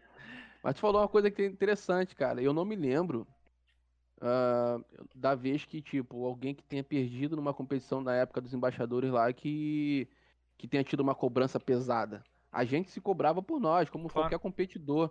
Mas era muito legal o carinho. E às vezes a vitória do outro compensava porque era uma soma de pontuações, né? Então, assim, era legal pra caramba. E tava todo mundo juntos. E, cara, se fosse falar sobre o Embaixador do Rei, dá uma live inteira, porque é um projeto incrível. Imagina. E... Imagina independente de ser, nesse caso é da igreja, então não tô aqui incitando ninguém, para quem não gosta, respeito, tá? não tem problema nenhum. Uhum. Mas a forma como eles fazem É incrível, cara. Porque eles conseguem Sim. amarrar tudo, conseguem unir as pessoas praticando esporte, se desenvolvendo, conseguem. E os eventos são incríveis. Eles vão. Ah, o evento vai ser na igreja tal, eles iam para lá. Tinha um evento nacional, cara, que a gente ia pra Casimiro de Abreu, conhecer igrejas Nossa. de outros lugares para competir. Até peça teatral era feito. Então, olha quantos âmbitos esportivos e artísticos total, se desenvolviam. Total, total. E você desenvolve a, a criança e o adolescente de uma maneira muito completa, né? que você ensina que arte não é coisa de vagabundo, você ensina que o esporte leva a algum lugar, você ensina que trabalhar duro, nem que seja nos bastidores, ajudando o teu colega que tem mais habilidade que você em alguma coisa, também dá futuro. Então, cara, é muito legal isso. Nossa, dá para realmente Nossa. dá pra fazer uma live inteira, porque parece muito massa. Total. É muito incrível, cara. E para mim foi uma das grandes coisas que me aconteceram. E essa questão do, dos princípios que você falou é exatamente isso, cara. É a forma como você acaba colocando na mente das pessoas que dá para elas comp competirem. E eu falo muito isso, cara. O meu grande adversário hoje, a minha grande concorrência, sou eu mesmo. E eu tenho que ter claro para mim isso. Uhum. Porque não importa se tem um canal. Sempre vai ter um canal menor e sempre vai ter um canal maior que o meu. Sempre vai ter alguém com mais reconhecimento e com menos reconhecimento. Se uhum. eu for uhum. ficar me baseando por isso, não dá. Sim. A, a Sim. guerra é desproporcional demais, eu já tô na desvantagem de anos. Isso aí, se a gente for entrar, vai até nos meus ancestrais aí. Não dá para brincar com isso, não. Então eu tenho que mirar no meu, no meu caminho, na minha, na minha estrada. Óbvio que posso ter alguns aqui que, ó, vem comigo, vamos junto, eu vou com você, tu vai comigo, a gente vai se ajudando. Mas a, ah, na realidade, cara, eu só tento ser melhor do que eu era ontem. Hoje já tem um computadorzinho aqui, já tem coisas acontecendo, já temos um contato com a Konami, né? E agora já tô querendo jogar outros jogos também, porque faz sentido para mim, eu quero isso. E enfim, mas é faz parte da vida. E graças a essas experiências, né, que com certeza, cara, faz, fizeram toda a diferença para mim. E as pessoas têm que valorizar mais, cara. Parece coisa clichê, como você falou. Lá, valorizem até as suas derrotas e tal. É, uma hora vai fazer sentido. Sim, com certeza, com certeza. E é uma coisa que eu sempre falo, é que a gente aprende muito mais errando do que acertando, né? A gente aprende muito, tipo assim, quando a gente perde, quando a gente tropeça, a gente aprende muito mais do que se a gente sempre acertar, porque a gente vai sempre seguir a mesma fórmula, né? Olha o que esse cara falou, desculpa. O, não, o, manda ver, manda ver. O Moisés fez um comentário aí que você precisa ver isso, isso é verdade, cara. Isso é verdade. Tava olhando o chat aí? Tô, tô sim. Eu tô Olha lendo. o que ele escreveu, cara. Parei pra tomar é minha real. água aqui. E na época eu nem sonhava em ser ator. Nem sonhava, mas eu tinha um comprometimento. Foi o comprometimento de falar assim: eu posso fazer isso bem, ou melhor, eu tava pensando, posso fazer bem isso aí que vai dar certo. Ele comentou aí. É, Moisés. bom, para quem não tá, para quem tá assistindo aqui de de é, ó, entrou alguém aqui na entrevista. É, para quem tá assistindo, ouvindo, né, na verdade não assistindo no Spotify, é, o Moisés perguntou, Black, o Moisés comentou, né, Black começou a carreira de ator nos Embaixadores fazendo o papel de Jesus em uma peça teatral. Então, é. tipo assim, cara, oh, desde criança. Talvez, talvez ele tenha sido o primeiro é, Jesus negro da história aí, ó. É. Porra, massa, cara, massa demais. Massa demais. É, voltando um pouquinho ao mobile lá, né, ao PES e tal, você faz o teu conteúdo no mobile, porque como você já disse, é, agora e na entrevista passada, há algum tempo seu console sofreu aí um, um encontro repentino com um raio, né? É, desde então você joga no celular. Existia algo assim que seja mais difícil de produzir em conteúdo celular, principalmente depois de sair de um console, né? Tipo, você saiu do console e foi pro celular e, e, são gameplays diferentes, são, são formas, são jogos diferentes. Por exemplo, a tela do celular é menor, não é a mesma tipo jogar numa TV ou jogar num monitor de computador. O, os comandos também são mais próximos uma mão da outra, etc. É, quais são as coisas mais difíceis dessa adaptação? Eu confesso para você que eu tive um, um, período, né, desde que eu perdi o meu o console até eu começar no mobile. Até porque não faria muito sentido jogar futebol no celular, né, mano? Tem que ter controle para jogar. Uhum. A ideia era essa. Sim. E mal eu sabia que talvez o meu futuro estivesse ali. Então, assim como a maioria dos jogadores de console que não conseguem entender, que não entendem o valor do jogo do PES Mobile, o que aquilo pode oferecer, é uma daquelas analogias que tem que ser apresentada para ver se as pessoas entendem. De, de, que nem a experiência que eu vi um tempo atrás do, do patrão que se fez de, de, de, de cliente, de cliente uhum. para poder visitar a loja. Sim. E o, a, é, é, a fábrica para entender como que os funcionários dele trabalham. E aí ele conseguiu ver valores e outros nem tantos valores assim. Mas são experiências que você só dá valor depois que você vive. E por isso que eu tenho esse, esse apego tão forte que vem, vem amadurecendo a cada dia pela comunidade PES Mobile. Pelas pessoas que eu consegui, pela, pela forma como ela se desenvolve. E tudo isso, cara, através de um jogo de celular, arrastando o dedo.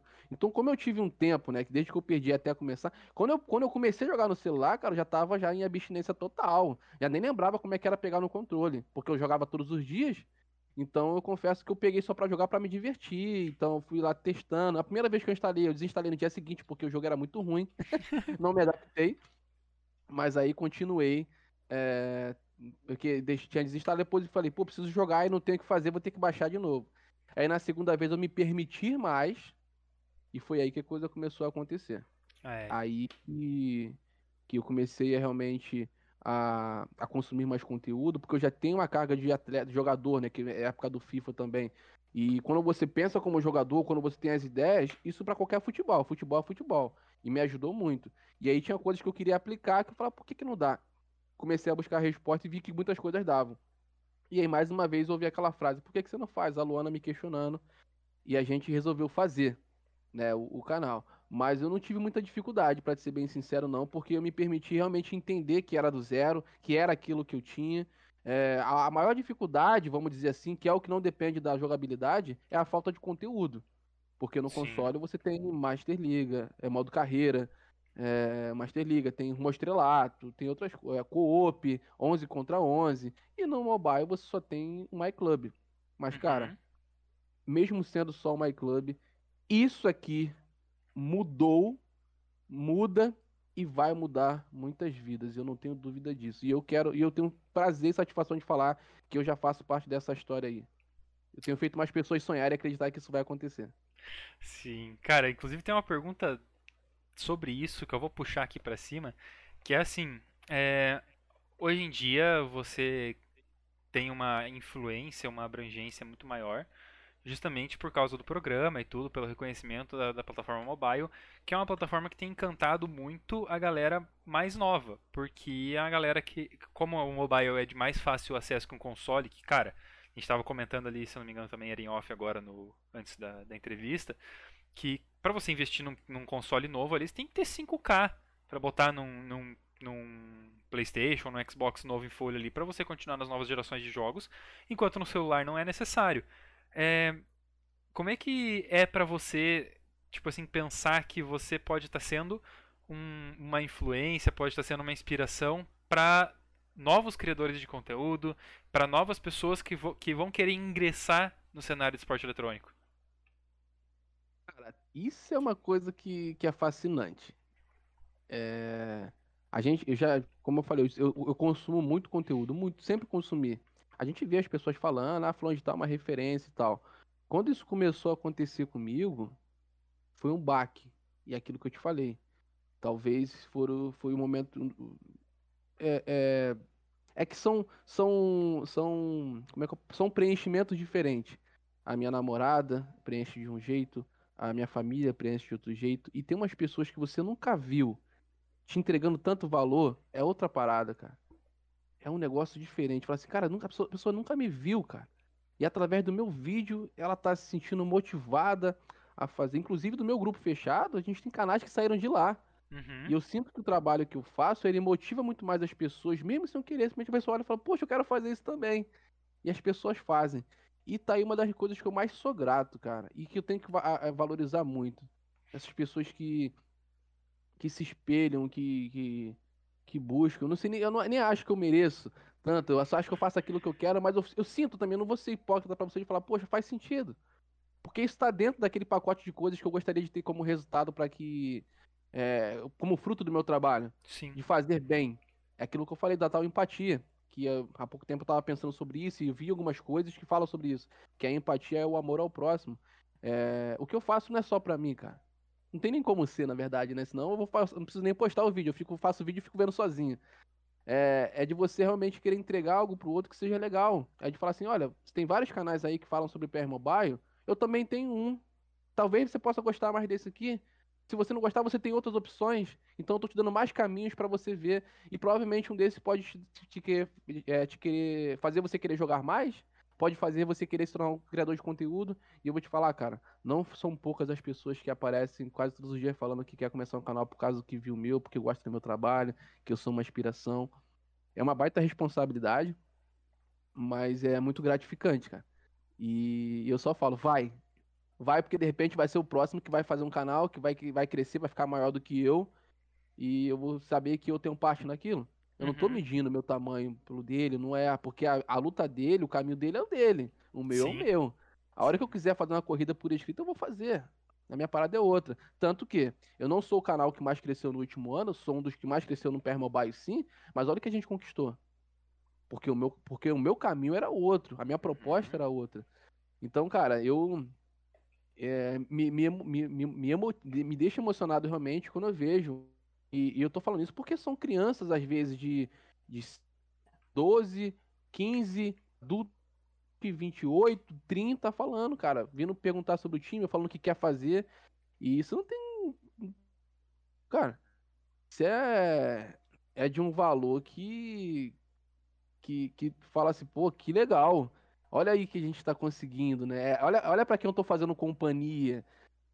Sabe? É, Uhum. Na, na época da, da- do próprio reality show, cara, é, o Lei, um, um inscrito, um seguidor, um amigo que tá próximo de mim hoje, foi uma das grandes forças na campanha. Simplesmente ele fazia vídeo e mandava no grupo da gente fechado lá, dele votando e a filha dele no colo dele votando. Black Will, eu tô votando você. Ah, qual é? Que massa, cara.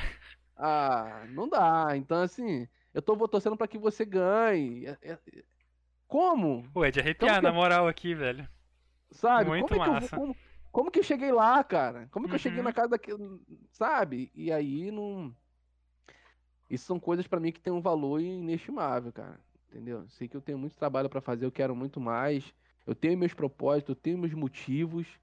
é, não só por mim, como pelas minhas famílias, pelas pessoas que eu gosto e por pessoas que eu não conheço. Eu sei que eu tenho isso. Eu tenho esse compromisso comigo mesmo, porque eu, desde muito tempo, eu tenho a ideia de querer fazer coisas por pessoas que eu não, que eu não conheço, que eu sei que eu vou, vai, vai chegar esse momento, mas porque eu preciso fazer. Sim. Não é por mim. tá? É, eu tenho que fazer. Quando vai ser, eu não sei. Mas eu já sinto que hoje esse caminho já, tá, já, já foi iniciado, sabe? Uhum. Eu sei que tem pessoas que estão assistindo aqui que estão nem comentando, cara, mas que gostam do que a gente tá falando aqui. Sim, sim, com Então, certeza. é, isso realmente é muito gratificante, cara. Uhum. É, bom, o pessoal tá falando bastante ali, gente. Eu, eu tô lendo tudo, tá? Eu só não estou comentando sobre tudo, mas eu tô lendo tudo, tô acompanhando tudo. É, se vocês quiserem fazer pergunta, fazer um comentário especial que vocês querem que eu leia aqui, fiquem à vontade, tá? É, pode escrever tipo, ah, pergunta tal coisa, ou se quiser mandar mensagem em, em destaque, vai ali na- no símbolozinho da Black Hat ali embaixo, com os pontos do canal, e clique em destacar minha mensagem, é 100 pontinhos, então eu acho que é tranquilo, todo mundo deve ter aí. É, para fazer a pergunta, podem fazer pergunta à vontade, tá? Não tem, não tem esquema, a gente vai encaixar aqui no roteiro, ou faço na hora mesmo se se se for Ai, desculpa, se estiver no intervalo, é, a Luana mandou DX1 com o Black aí, aí eu vou passar vergonha e não dá, Luana, pô, dá- sacanagem. É, inclusive, teve uma mensagem aqui em cima, deixa eu voltar, da Luana, que eu tinha que voltar, que ela colocou entre aspas aqui, sou jogador, não é a plataforma que me faz. É, que você falou, rolou um quote aí, é, então, assim, pô, é, é realmente você tá... não, relaxa, não desconcentrou, não. É... é que eu fiquei com medo do X1, daí bateu um, nervoso aqui. É... Que realmente, tipo, é que foi na hora que a gente tava falando sobre a troca de, de plataforma que, cara, era, era, digamos assim, era o teu destino tá aí, porque, cara, você se esforça muito, então a plataforma não ia fazer diferença, né? Eu acho que, inclusive, foi esse o objetivo do, do comentário. Queria ressaltar ele, apesar de ter passado um pouco do assunto, mas eu queria voltar lá. Bom, a próxima pergunta é um repeteco. só- só comentando sobre isso aí. Claro, manda ver. É que na época do programa, como eu tinha comentado, né, do reality show, Uhum, a gente teve muitas pessoas falando sobre o console e o mobile. uhum, E, e foi uma das falas que eu falei em algum lugar, não lembro onde foi, que eu, que, que eu falei essa frase, né? Eu sou jogador. Porque eu vivi a experiência tanto no FIFA quanto no PES no console, e tô vivendo agora no PES Mobile. uhum, E eu vi muitas pessoas criticando e querendo me rotular como o cara do PES Mobile. Eu falei, não, mano, eu só jogo no PES Mobile hoje porque é o que eu tenho. Mas uhum. eu sou jogador. E eu comentei, não é a plataforma que me faz. Me dá um PC, me dá um console pra tu ver que a gente não desenrola também. Uhum, E aí foi isso que eu Sim. quis dizer, porque o pessoal queria porque queria atacar de certa forma nisso. E eu confesso que me, me chateou pelo fato das pessoas era, uma, era um ataque gratuito, porque se as pessoas procurassem um pouquinho, ia ver que eu não tô ali pra arrumar problema com ninguém, eu não queria brigar com ninguém, pelo contrário, mano. eu queria fazer amizade de todo mundo e, em geral, sair depois bem, gravando com todo mundo. Eu queria que fosse assim. Só que, felizmente, não dá. É, as pessoas são diferentes, pensam diferente. Só que me rotular de uma forma, sem, conhecer, sem me conhecer, sem saber o que eu faço, sem saber quais são as minhas ideias. Pô, teve gente que tinha, chegou, a, chegou a comentar que eu nunca tinha feito nem live antes do programa. Pô, tinha série de live pela manhã. Porra, é tava foda. fazendo live na Twitch. Falei, pô, cara, é, era uma. Era uma. Um argumento gratuito, porque é, torcia pelo, pelo Abdala. Pô, tosse, cara, legal. Mas inventar, ainda mais sendo pessoas às vezes que são conhecidas, tem que ter um cuidado. Você, vocês têm uma certa influência. E aí você chega assim, ah, o Black ganhou um negócio, mas antes do programa ele nunca tinha feito uma live. Assim. E se fosse Aí- assim, mais mérito pra você ainda, né? Então, Cê- cê- te- Exatamente. se fosse seria. isso, melhor ainda, pô. Mas a ideia não foi essa, a gente entende que não foi. Então, é esses ataques que, que me preocupam. E até hoje, existem pessoas que criticam o mobile sem nunca ter jogado. Aí fala assim: não, já tentei jogar o mobile e não consegui. E ainda assim você se acha melhor do que a gente? Que joga os dois, né? É isso que não dá pra entender, cara. Se permite, conhece. É, e quando- essa frase, pra mim, ela, ela ficou marcada, a Lona sempre fala isso, que é, é, eu sou jogador e a plataforma que me faz, porque eu passei a conhecer uma gama de pessoas do Brasil de ponta a ponta que só tem um celular pra jogar, mano. E que ajuda a mãe, é, que ajuda a comprar parada dentro de casa jogando competição no celular que, nem, que tá travando. Sim. E aí você quer dizer que você talvez pode, você tá sugerindo que você pode ser melhor do que essa pessoa porque você tem um console de última geração e ela não tenha? É real? Você, pe- você entende onde pega na ferida a parada? E eu não Claro. como aceitar uma parada dessa. Claro, e aí foi velho. onde eu falei. Dá um, dá um PC pro moleque, pô. Dá um PlayStation 5 pra ele, pô. Se travando o moleque já desossa, imagine com equipamento Pô, de qualidade. A gente então vive é- muito isso no, no esporte eletrônico, né? Tem, né? Nossa, cara. Porque assim, é, o esporte eletrônico começou é, e ainda é assim com muitos dos jogos, com muitas das, das categorias, digamos, é, com cara, você tem que ter um bom computador para ter um desempenho legal, para ter um FPS que não caia, para você desempenhar melhor. E querendo ou não, se você não tem esse equipamento de qualidade, é mais difícil você chegar lá em cima. Então assim, se a pessoa tá desempenhando legal num equipamento que não é o ideal, meu, tem mais é que, apoiar. E se a pessoa, tipo, mesmo não desempenhando legal, tá no equipamento que não é massa, cara, você tem que apoiar de qualquer forma, porque a pessoa não tá no equipamento que não é massa. E ela curte, ela faz, ela joga. Não precisa ser o melhor, não precisa ser top 10, não precisa ser top 1000. Basta você tá jogando pra se divertir, tá ligado? Eu acho que isso foi uma das coisas que fez o Free Fire crescer tanto aqui no Brasil, né? Free É Fire, a é, comunidade, né, irmão? Ele é A verdadeira comunidade. Sim, cara, o Free Fire é, tipo, ele é extremamente acessível. É um jogo que eu não curto jogar, mas, cara, eu pago mó pau, eu respeito muito porque, velho, o Free Fire conquistou o Brasil de uma forma impressionante, né?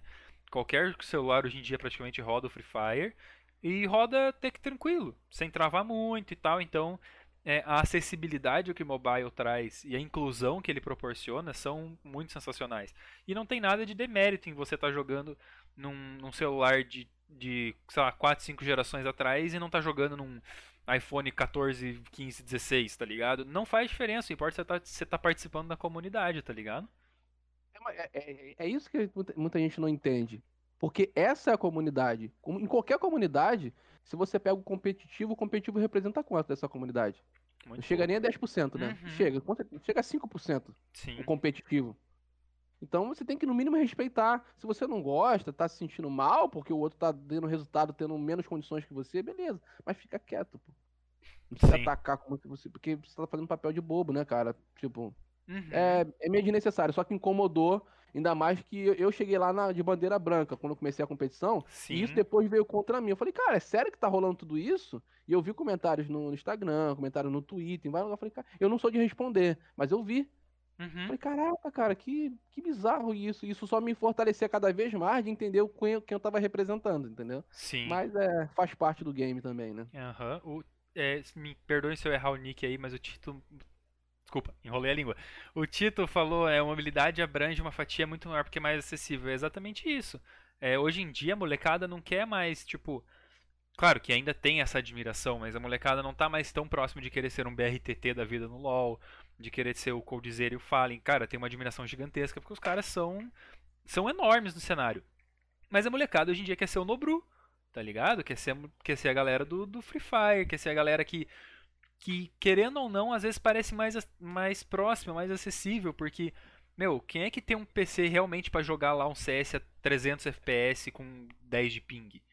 Cara, o pessoal vai jogar com 10 MB de internet, 5 MB de internet, vai jogar ali com 10, 20, 30 FPS. Então, cara, você ter alguém que fala, meu, isso aqui é possível porque eu saí de onde você tá também e eu consegui, é muito importante para que a comunidade, como eu digo sempre na abertura do programa, cresça é, mais saudável e se profissionalize, incluindo mais gente. Porque não adianta a gente estar tá sempre num ciclo, numa, numa bolha, num, numa, num ciclo vicioso né, de pessoas que estão passando sempre pelo, pelo cenário e são as mesmas pessoas que daí não vai incluir nada, né? Não vai desenvolver é tanto. É polêmico a gente falar, negócio disso aí, tu...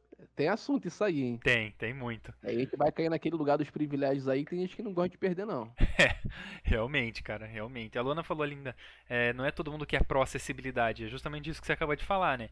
Nem todo mundo vai querer que, que o cenário abranja mais gente, que o cenário possibilite a entrada de mais pessoas. É, pra gente aqui na Black Hat, por exemplo, é sensacional que as pessoas tenham mais oportunidade de, de participar, porque, velho, querendo ou não, se a competitividade é maior, faz com que a gente se esforce mais para ser melhor, né? Não vai ficar sempre estagnado no mesmo. Daí a gente também volta àquilo que conversou lá no começo, que você não quer entregar sempre a mesma coisa. Você não quis entregar um vídeo comum, você não quis entregar uma live comum. Você foi lá, você estudou, você se esforçou para aprender um OBS, para roteirizar e para fazer tudo esquematizadinho a tua live, para fazer a live, para ser a melhor live, para se diferenciar, né? É... Ah, de repente é numa dessa aí que sai o grande talento, né? Sim. Às vezes a gente tem um moleque lá que com pouco faz muito, aí é descoberto e, cara, explode. Uma guria que, que também, além de tudo, né, as mulheres do esporte eletrônico passam por um perrengue retardado, porque, cara, é muito escroto. Tipo, se você já tem dificuldade por você não ter um equipamento de qualidade, se você for mulher, ainda passa por outro problema. Que daí a galera vai falar, é, não, mas tinha que estar tá na cozinha, não tinha que estar tá jogando. Né. Então, cara, é muito tenso. Muito, muito tenso. Inclusive, Moisés, a gente vai entrar nisso do eFootball daqui a pouquinho, beleza? Não se preocupe. Não se preocupe. É... Bom, eu. Eu gostaria de voltar agora para pro, pro roteiro.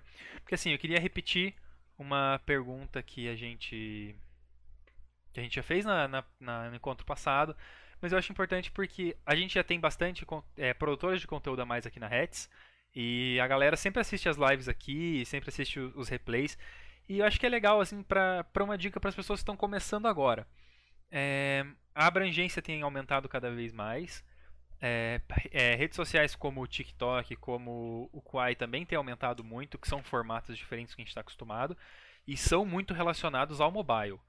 É, a gente vai, inclusive, repetir um pouquinho do que a gente acabou de conversar, mas assim, é, é mais difícil produzir alguma coisa é, do celular, porque assim, né, eu lembro que a Luana comentou agora pouco que produzia de um J5 num editor, que agora eu já não lembro o nome de cor. Mas produzir em um celular é mais complicado do que editar, por exemplo, no PC. É, talvez ter um equipamento mais potente, uma placa de captura, é, faz tanta diferença assim para você produzir um conteúdo de celular? Ou é possível fazer isso com. É, só me vem a palavra em inglês na cabeça e eu não quero usar, com um orçamento baixo. Kindmaster, isso aí. o, o que. Uma coisa que eu, a gente conversa muito aqui é sobre respeito, saber se respeitar. Esse é o primeiro. Isso para suas limitações para menos e para mais. Óbvio que a gente vem vivendo uma era agora, eu vou justificar o porquê que eu falei do respeito. Uhum. Porque se você for parar para fazer algo que é voltado para o mobile, por exemplo, TikTok, não tem nada de tão assustador ali. Inclusive, muitas dessa forma. Estou tentando já quebrar as objeções aqui.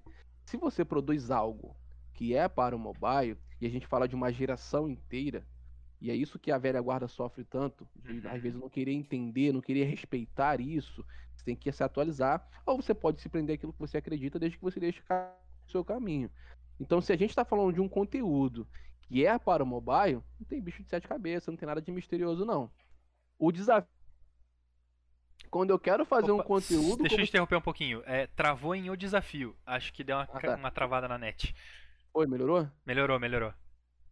desafio está quando a gente quer fazer um conteúdo parecido com o de console, que é editado no computador e tudo no celular. Uhum. Aí a gente não tá respeitando nossos limites, né? É aí que, aí que a coisa começou a ficar Sim, diferente. Óbvio que se eu quero entregar um conteúdo que seja equivalente, um conteúdo que é gerado num, num PlayStation 4, num PlayStation 5, com placa de captura e com editor pago com uma máquina top, e a gente quer reproduzir esse conteúdo fazendo tudo em dois celulares, aí a coisa fica desafiadora. Uhum. Então, antes que alguém fale assim, ah, mas fazer no celular hoje em dia tem várias ferramentas. Tem, mas vai fazer. Vê quanto tempo você não vai gastar. Uhum. Você vai entregar o mesmo resultado que se você tivesse feito no- gravando uma placa de captura em 60 FPS, com uma- um programa de edição top, onde você bota os comandos, bota os atalhos e faz. Eu acho que vai ser bem diferente. Sim. Então, acho que esse é o respeito que eu falo. Nós ultrapassamos nossos limites, eu acredito, que foram dois J5 que estavam assim. E se você assistir os vídeos, você vai ver que o meu, o meu celular não aguentava o jogo direito. Ele travava no próprio. As, as animações travavam. Quando eu ia faz- abrir um pack, ele abria travando pra caraca.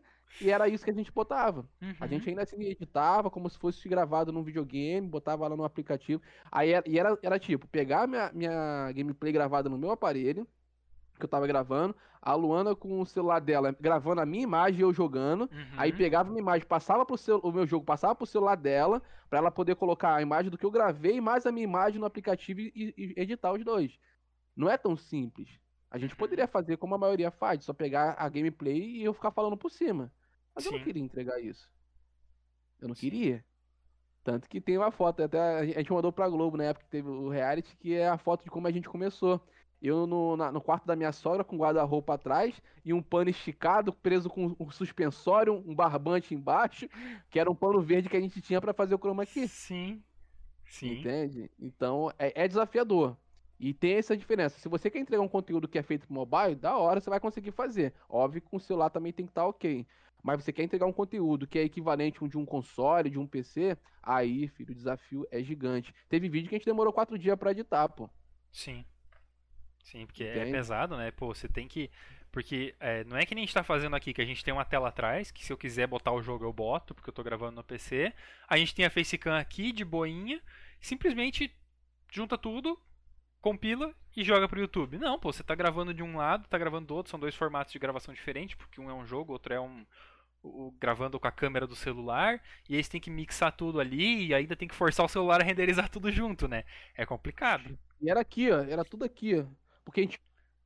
Aqui, ó. E bota um pouquinho pra cá e passou e volta e volta e Nossa, troca. cara, é complicado. Entendeu? É, E e, aí- não é uma tela tipo Tela 1920 por 1080, né?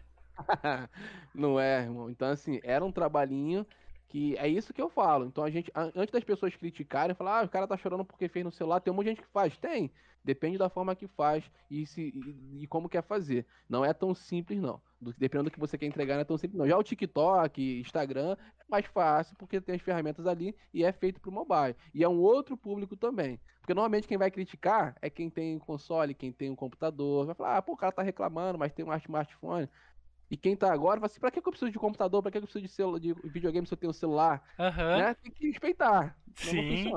Sim, total, cara. Ô, falando nisso, eu ainda lembrei agora, né? Pô, no início da minha faculdade, é, eu- aqui em casa eu juntei minha grana da- dos bicos que eu fazia. é, meus pais juntaram uma grana e a gente comprou uma câmera fotográfica pra mim. Cara, em, sei lá, um ano e meio, dois anos, aquela câmera ficou obsoleta perto do celular. Hoje em dia eu faço tudo com o celular. Eu vou pra um evento, eu gravo com o celular. Eu vou fazer uma entrevista, é áudio no celular. Eu, é tudo no celular, cara. Hoje em dia não dá pra dizer assim, tipo, ah, não, mas celular é muito inferior. Pô, era inferior na época que você jogava Snake, né? Que era só no, no Nokia tijolão lá, assim, ó. Aí. Agora, hoje, hoje em dia, é, a evolução tá sendo muito rápida. Ali, eu queria ressaltar uma parada pra quem não tá podendo acompanhar ao vivo, é, que foi muito interessante aqui da conversa do Tito com a Luana, né? Que o Tito falou, minha primeira edição, eu- minha primeira narração, eu editei, narrei e fiz o upload no Motorola G3 2016. É, né, o Luana comentou que luta também, Tito. E ele respondeu, oportunidade é a gente que cria. Eu acho que é justamente isso que a gente está falando agora, né? Que tem sido esse o assunto dos últimos, sei lá, 45 minutos da, da conversa aqui. Que, cara, a gente tem dificuldade? Tem, mas bora atrás que a gente consegue criar essas. é, superar um pouco desses problemas. Cara, claro que tem alguns que não dá pra ir atrás, né? Tem alguns que, infelizmente, batem mais pesado do que a gente consegue devolver. Mas é sempre importante bater de volta, né?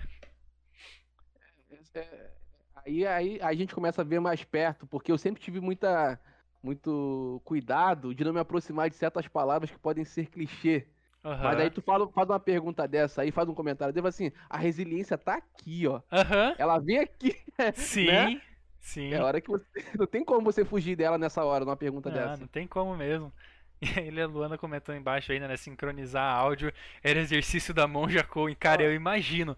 Porque se eu, ó, falar pra você, hoje em dia eu tenho né, duas telas de 2.500 por 1080. E eu já acho um saco sincronizar áudio, porque tem que ficar dando zoom e, e puxando de milímetro. Meu, no celular vocês vocês destruíram fazendo isso, sério mesmo. Era realmente exercício da monja Coen, porque, olha, tinha que ter paciência, viu? É sobre o que você comentou da, da questão que eu falei da resiliência, né? Uhum. É, dos sims e dos nãos da vida, ainda mais, pra, ainda mais pra galera que tá começando e que quer fazer. É aquilo que, por isso, por isso que eu me pre- preparei a minha mente para eu poder ser o meu próprio concorrente nessa, nessa corrida, de eu poder estar querendo ser sempre melhor do que a gente era ontem. Uhum. Porque eu vejo uma galera hoje, cara, e isso a- tem afetado praticamente tudo que a gente vive na nova era, que são as visões de sucesso. É, eu até fiz um comentário, você até me permite sair um pouquinho assim. Manda ver. Pô, Semana agora teve a final da, das Olimpíadas. Semana, semana passada, né? Uhum. Das Olimpíadas. Enquanto eu tava parado aqui, compenetrado, torcendo pela seleção, aqui atrás tem uma quadra de futebol. E tava tendo escolinha. Escolinha de futebol. Tava tendo aula da escolinha. Eu falei assim, ué, isso não faz sentido, cara. Como assim tá tendo aula na escolinha agora de futebol, sendo que a seleção olímpica tá jogando? Na minha cabeça não bate os valores. É como se você quisesse ter, alcançar um lugar, mas você não quer ver e assistir e aprender com quem está no lugar onde você quer chegar. Uhum. É como, tipo assim, eu quero ser o Neymar. Por quê? Ah, porque o Neymar tem um setup da hora, joga Fortnite, tem dinheiro, tem fama, tem uma casa sinistra, tem uma chuteira top. Mas e jogar? E a parte de jogar? Ah, não, e ele do PSG tá bom. É como se não precisasse trabalhar. Isso me pegou. Eu até fiquei, fiquei falando com ela uns 20 minutos aqui, ela olhando pra minha cara assim, sem entender nada, e eu desabafando. Falei, cara, Jogando palavra pra fora. porque se é, é uma educação diferente, cara. Se você quer ser jogador de futebol, você tem que ver quem tá fazendo aquela profissão, quem tá Uhum. praticando. E a gente tem. Porque eu, um jogador de futebol criança, aí tem que pensar o quê? Copa São Paulo, Copa Rio São Paulo, né? Aí vem Olimpíadas e seleção. É, é, a principal, a seleção principal. É, é o caminho. É Copa, Olimpíadas e seleção principal. E aí você vai passando pelos times e tudo mais. Mas é um caminho para um jogador de futebol de sucesso. Imagina que seja esse. Aí você vê a criança jogando, na época, no momento em que a seleção tá jogando. Mas não era esse para esse ser o auge para ela, ela, ela olhar para aquilo e falar assim: é isso que eu quero pra minha vida, entender a importância disso, por que, que esses caras estão chorando? Não tem. Ela só quer ser jogador porque jogador ganha bem. Porque faz comercial, porque tem mulheres, porque consegue comprar o que quer. E, quando eu- e, e por que, que eu falei isso? Porque hoje eu vivo isso. Eu, o dinheiro que eu ganho com o YouTube, por exemplo, não não paga. Não, não, não, não, não dá pra pagar metade das coisas que a gente precisa aqui. Mas eu não faço por esse dinheiro. Eu faço por mim, como eu te falei. É pra mostrar o meu trabalho, é pra conseguir um público. Porque eu sei que se eu fizer o meu trabalho do jeito que eu tenho que fazer, os resultados vão vir. Sim. Então, em vez de eu procurar o dinheiro, a fama, ah, em ser conhecido e, e tal, como a galera. Tem gente que fala comigo como se eu fosse o cara mais famoso que existe. Eu falei, não, eu tô trabalhando como qualquer outra pessoa. Mas eu sei que o meu trabalho em algum momento pode encaixar, pode dar certo. E é isso que eu tô buscando, e aí os resultados vão vir. E é isso que tem que ser ensinado. Então a, é- a mentalidade que eu tô, te que eu tô falando é pra essa criançada que quer, que você falou, pô, de, quer, quer começar, como é que é, eles têm que pensar em trabalhar Uhum. stream. Como é que é um trabalho de um youtuber? Procura trabalhar. Se você trabalhar, você tem dinheiro. Não adianta você querer. Ah, Black, eu fiz. Não deu 20 pessoas. Faz o próximo. E faz o próximo. Você não quer. Você quer ser youtuber ou você quer ser pessoa que tem um monte de gente que te conhece? Não dá pra Sim. pular etapa. Uhum. É, tô desabafando novamente aqui, porque pra mim, as Manda pessoas ver, às vezes querem, querem chegar num lugar que vê o outro, é, que al- alguém que sou uma posição quer chegar lá, mas não quer fazer um texto do que aquela pessoa fez. E Sim. aí, pra mim, isso é um problema muito grave, porque as pessoas estão ficando alienadas. E quando eu vi essas crianças jogando bola na da, da, da seleção olímpica, eu achei um absurdo. Eu falei, não adianta. O futuro, do, o futuro do nosso país no futebol tá aí, ó. Eles vão chegar numas Olimpíadas, um desses aqui vai chegar. Ser um jogador da seleção. E não vai entender um terço do valor que é. Não vai entender a importância. Vai chegar lá, vai estar com corte de cabelo na moral, com TikTok bombando, mas não vai trazer o título pra nós, irmão. Sim. Desculpa. Não, mas é isso, pô. Tem que ter. Tem que ter. Você falando disso agora, eu lembrei. Eu ia falar uma coisa, mas eu acho que eu prefiro falar outra. Eu lembrei de. Que assim, eu tenho duas pessoas que eu admiro muito é, enquanto comunicadores no, no, esporte eletrônico, que me fizeram fazer jornalismo, que me fizeram é, ir atrás de, de uma formação acadêmica para trabalhar com esporte eletrônico, para trabalhar com comunicação. É, a primeira é a Shox, que ela é, ela é caster e ela é apresentadora e tudo lá na Europa de, de, de LoL. E também a Nive aqui no Brasil, eu acho que é uma das, da, das pessoas que mais que mais abriu o caminho com o facão quando era tudo mato aqui e enfrentou ainda uma barreira que eu não vou ter que enfrentar, que é o fato de ser mulher no esporte eletrônico. É, e, cara, o, meu sonho era entrevistar ela, né? Tipo, era ter um papo com ela, era estar tá frente a frente assim e falar, cara, oi, entendeu? É, realizei esse sonho num CBLOL que eu encontrei ela, pude conversar. Agora o próximo passo é a Shox e isso, né, quando você falou, eu me lembrei. Eu acho que a gente tem que ter os, os objetivos nossos para crescer profissionalmente, crescer como pessoa, não só pelo resultado financeiro, não só pelo resultado material, mas para se desenvolver, né, para aprender os passos, para ir atrás das pessoas. É, é, eu acabei lendo o chat me, me, me, desconcentrei, calma aí. É, para aprender os passos que as pessoas deram, para você poder trilhar esse caminho também com um pouquinho mais de tranquilidade, porque eles fizeram isso para as pessoas que estão vindo mais cedo, mas também criar o seu próprio caminho, pisar onde alguém não pisou ainda, para mostrar para as pessoas que vão vir depois de você é, que esse, esse caminho aqui é bom, esse caminho não é, é legal vir por aqui, aqui eu já trilhei e ó, não deu certo, ou aqui, pô, se você quer vir por esse caminho, pô, dá um contorno por aqui que você chega mais cedo e tal. Pô, é. é eu, eu, me lembrei muito disso quando você falou. E realmente, cara, foi um exemplo sensacional que você deu. Tipo, você tem que ter um. Você tem que ter um objetivo que não seja só material, né? Porque você tem que fazer por amor, tem que fazer por, por se identificar, tem que fazer por se desenvolver, enfim. É, apareceu mais uma galera aí no chat. É, o Carriel tá perguntando, gente, cheguei aqui tem um tempo, mas ainda não entendi a profissão do convidado. Vamos, vamos retomar lá no comecinho. É, não sei, se prefere se apresentar, quer que eu faça, enfim, a gente vai, a gente retoma aí sem problema nenhum, viu? Um abraço pro Tito que vai trabalhar aí. Cara, Lona Falou, colocou, Tito. criador de conteúdo, streamer, é, trilhando alguns caminhos para se tornar um apresentador também.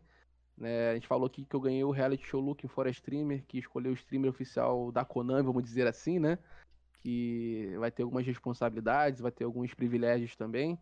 A gente está contando um pouco sobre tudo isso, né? E, e caiu nesse assunto, né? Que agora o MD comentou sobre o, o, o que fez. É, é, exatamente isso, cara. Você não estava querendo a fama dela. Você respeitava a trajetória dela, o trabalho que ela fez. Uhum. interessado no que o, que o que você fez para você chegar até ali.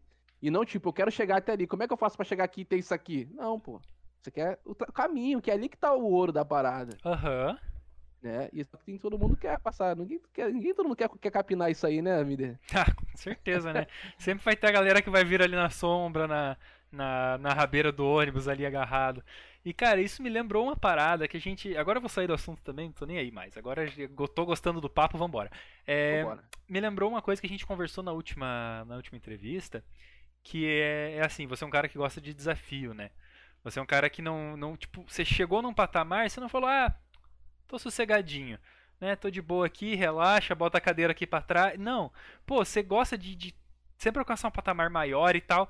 E essa parada de, de se desafiar é, é muito legal pra, pra você realmente trilhar um novo caminho, né? Porque às vezes a gente, tipo, pô, eu sei lá, eu, MD, me formei em jornalismo, agora eu apresento esse programa aqui do Talk Hat, e, pô, é legal porque eu converso com um monte de gente e estagnei aí. Né? É, beleza, a gente conseguiu aí abrir um, um, caminho legal, a gente conversa com bastante gente, é, mas, cara, falta aquele algo a mais, né?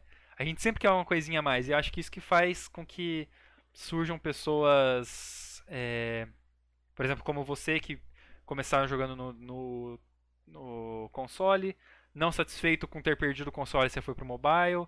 Aí deu uma nova chance pro mobile porque não tinha gostado. Aí começou a fazer stream, mas daí falou, pô, beleza, tô com público? Tô. Mas e se eu for atrás daquele programa lá que. Pô, não custa me inscrever, foi atrás. Pô, passei da primeira fase, e agora? Próxima. É, e eu acho que isso que falta. Falta um pouquinho ainda na, na galera e na, na cultura mesmo que a gente tem. Que a gente tem. Não vou usar a palavra impregnada porque vai ser um sentido pejorativo mas que a gente tem construída aqui na, no país e agora a gente está construindo algo, tentando construir algo novo, diferente no esporte eletrônico. É, posso encaixar uma pergunta aqui do, do chat de boa? Prefere? Você tem algum comentário para fazer sobre, sobre esse assunto? Você que falou sobre, sobre essas coisas aí, só me fez pensar que é, é, é uma nova era, uma nova geração está vindo aí e serem muito mais imediatistas o tempo, às vezes, de trabalho parece ser tempo perdido para muita gente. E uhum. quando você fala de desafios, a vida é um eterno desafio. E talvez a chave para mim tenha virado porque eu passei por momentos difíceis onde o videogame era meu, minha válvula de escape. Sim. E hoje, e eu venho da época que fala assim, poxa, a gente só pode jogar no final de semana porque a gente tem que trabalhar a semana inteira e é apertado. E hoje eu brinco que quando eu vou jogar é a hora que eu vou trabalhar. Uhum. Então, mas ainda assim, não, não significa que eu cheguei onde eu quero. Pra ser bem sincero, eu acho que eu nunca vou chegar onde eu quero chegar. Uhum. Pensando dessa forma, eu tenho que continuar sempre trabalhando, sempre jogando o famoso e verdadeiro jogo da vida. Esse é o jogo da vida. Se você começar a lidar com os desafios que aparecem como se você fosse um personagem de um game, onde você está passando de fases, você vai ver que talvez seja mais. Você pode aproveitar mais, curtir mais e, cara, eu tô longe demais, mano. ainda tô nas primeiras fases do game ainda, entendeu? Uhum.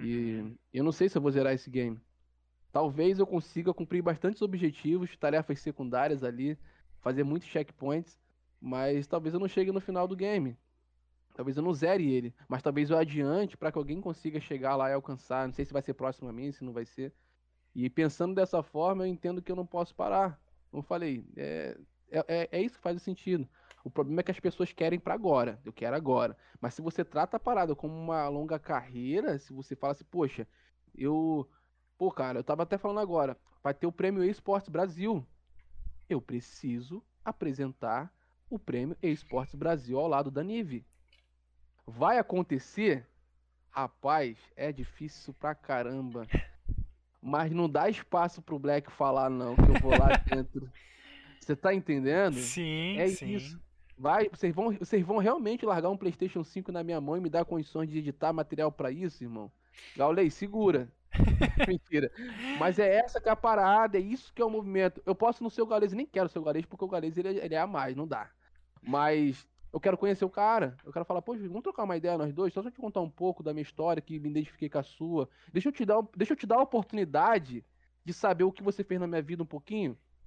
Isso é uma vitória, irmão. Total, velho, total. E é esse tipo de coisa que eu acho que é uma fase que eu nem sei quando que eu vou conseguir alcançar o caminho para ela. Aham. Uhum. Entendeu? Então, isso faz eu trabalhar todos os dias. Tem dia que eu acordo e falo, poxa, não tô legal. E aí passa, tipo, tinha que fazer isso, não vou, faço outra coisa, as coisas começam a fluir. Falei, hoje, poxa, hoje tem um podcast, caraca, que a gente marcou mais de um mês atrás. Começa as coisas a fazer sentido e vão se encaixando. Então, é mais um desafio. É mais uma etapa, mais uma fase que eu tô cumprindo hoje. Uhum. Faz parte dessa história. Tem uma importância para eu estar aqui, tem um motivo para eu estar aqui. E é assim que funciona. Então, se eu falar, pô, já sou conhecido, tô dando entrevista, pô, já era, zerei o game. Ixi, aí que você se engana. Ah, comecei a ganhar um dinheiro? Pô, cara, não é essa a parada. E aí você vai. É, infelizmente, as pessoas se medem muito por baixo. Uhum. Quer comparar o, o, a, a, o, o, o, o, palco de um com o seu bastidor. E não é. Eu já jogo o game inverso eu comparo a minha luta com quem já lutou mais do que eu, já chegou onde eu nem estou sonhando em chegar. Então, quando eu falo, às vezes, de ter um patrocínio da Sony, o pessoal fala, pô, moleque, tá sonhando muito alto. Quando eu falo de ter um patrocínio da Microsoft, quando eu falo de conhecer o Gaules, quando eu falo de apresentar o Prêmio Esporte Brasil com a Nive, é porque eu vejo como possibilidade. Eu não tô dizendo que é fácil, mas eu sei que são desafios que eu preciso trilhar para chegar até lá. E isso move a gente para fazer as paradas. Isso mantém a gente vivo no game. Entende? Então, para mim, isso faz sentido, de, de, de, de, olhar além, né? De ver, de falar assim. É que, que eu te falei, do jogador de futebol. Pô, onde estão as pessoas, é, as pessoas que, que estão onde eu quero chegar? Ou além de onde eu quero chegar. Eu não quero ser o Gaules. Então, se eu conseguir fazer parte do que ele faz, eu já vou estar no caminho certo. Uhum. Eu, eu não vou ser a Nive. A Nive é a melhor, maior apresentadora que nós temos. É, é uma monstra sagrada. Sim. Mas eu talvez, não sei, eu, eu, a gente pode chegar ali próximo, chegar perto, fazer um, um, trabalho junto. Quem sabe um novo apresentador negro chegando aí junto aí, por que não? A gente não tem uhum. muitos. Sim. Tem caminho. Então a gente tem que sonhar, tem que acreditar e manter esse, esse desafio vivo no game. Certeza, cara, certeza. É...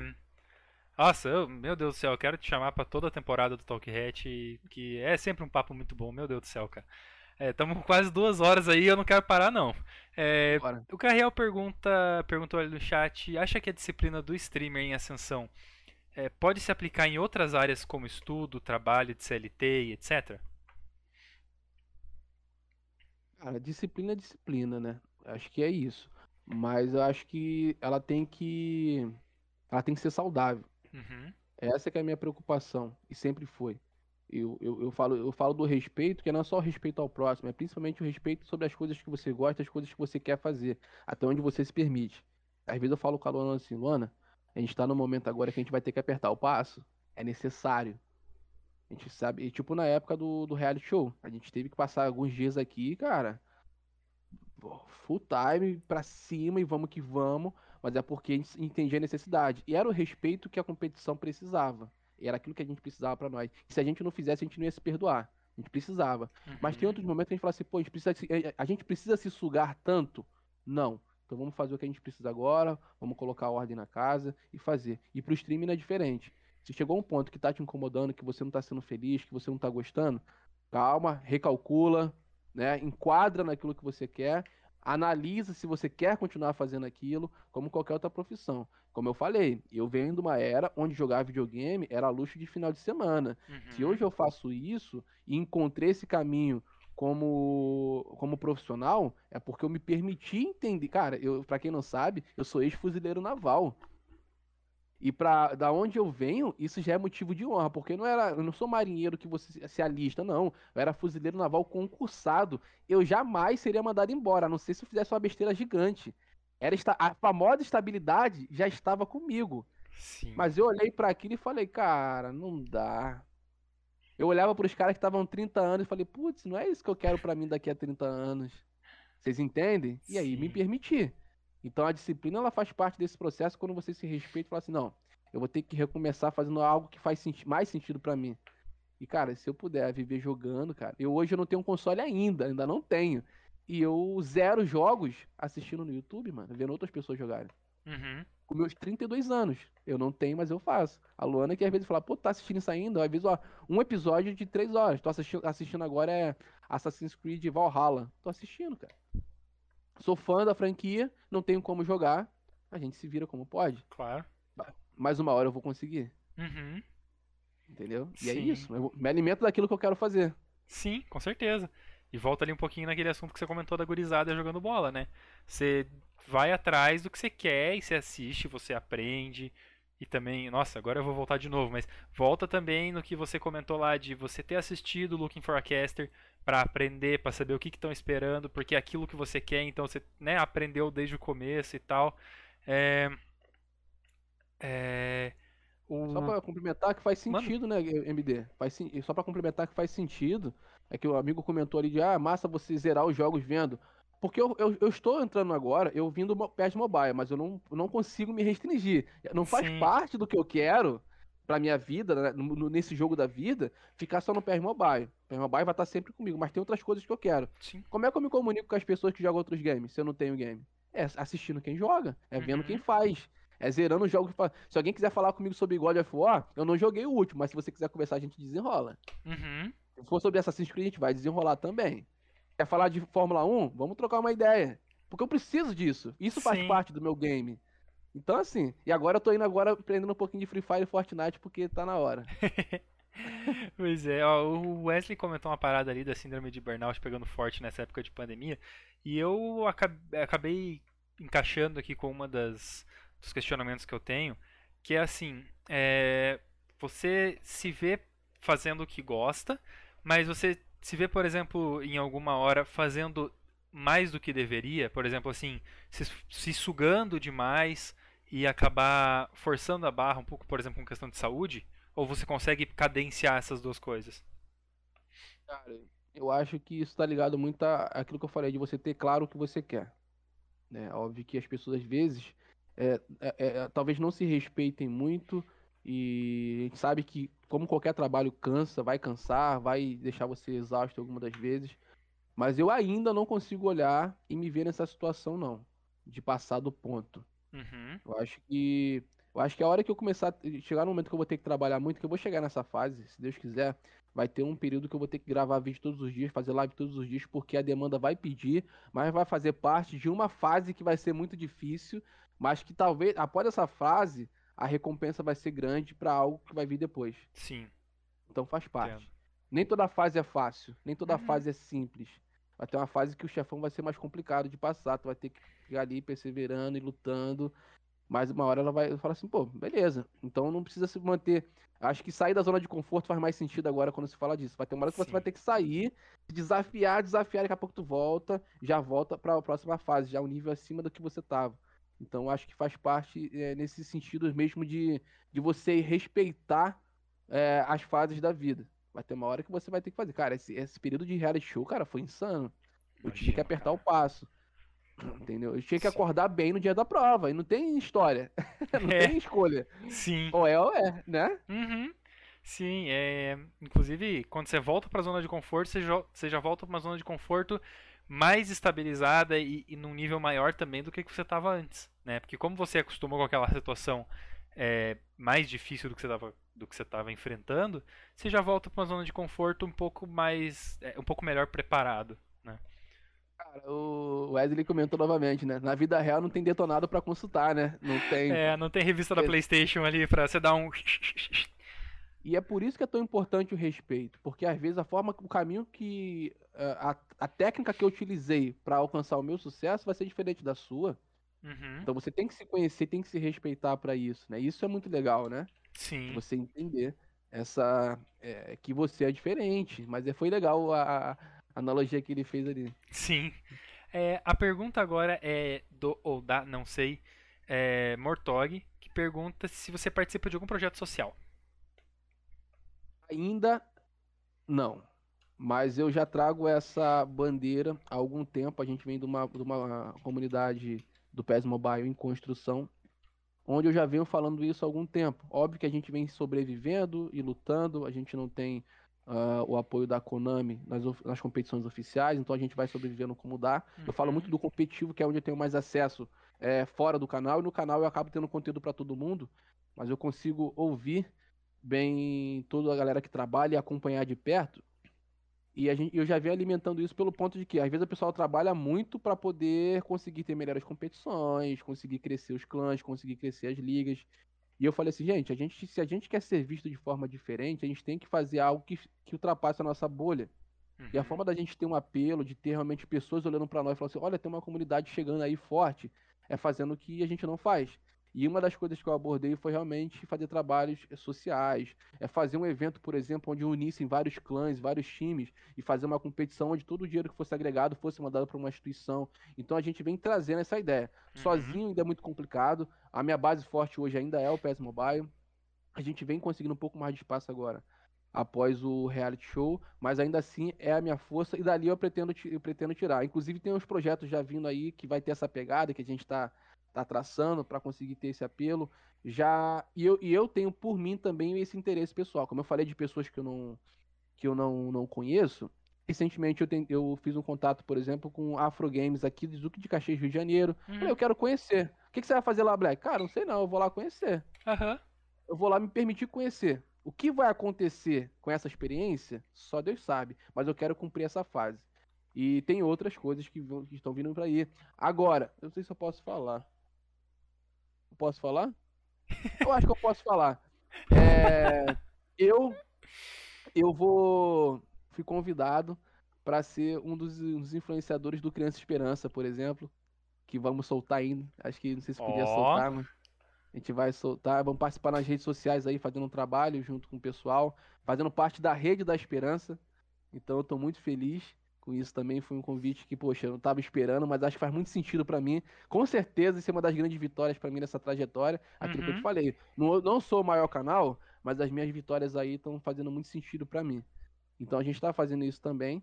E outras coisas que estão por vir aí de outros projetos que vai rolar. Mas quando eu falo de outras, porque eu falei da, de fazer por mim, pelas outras pessoas, pela minha família e pelas pessoas que eu não conheço, é que às vezes a gente acha que tem que fazer muito para poder ajudar o próximo. E eu uhum. acho que eu uhum. comentei isso aqui da última vez que eu vim aqui. Sim. Que foi falar que se chegar no final do ano, eu tiver condições, por exemplo, de comprar várias bolas e vários bonecos e distribuir para as crianças num lugar, aquela criança ela pode se perguntar por que, que eu tô fazendo aquilo. Uhum. E aí, se, se, alguém explicar para ela que eu tô fazendo só porque é para ela entender que mesmo se você, sem que você conhecer as pessoas, você pode fazer algo de bom, isso talvez pode virar a chave na cabeça daquela criança. Então, o bem que você faz pro próximo, ele não precisa ter valor, dinheiro, ele pode ter diversas questões. E só que acesso vem às vezes com conhecimento, com exposição e tudo mais. Mas eu tenho vontade de fazer muitas coisas boas por outras pessoas, independente de ser causa social, mas na vida isso faz parte do, do meu jogo também. Com certeza eu quero fazer muito. Cara, muito massa, cara, muito massa. É um, é um projeto muito foda que. Oh, nossa, que legal. Além de tudo, exclusivo, né? Adorei. O Caels mandou ali exclusivo pro Talk Red. Esse eu podia falar, cara.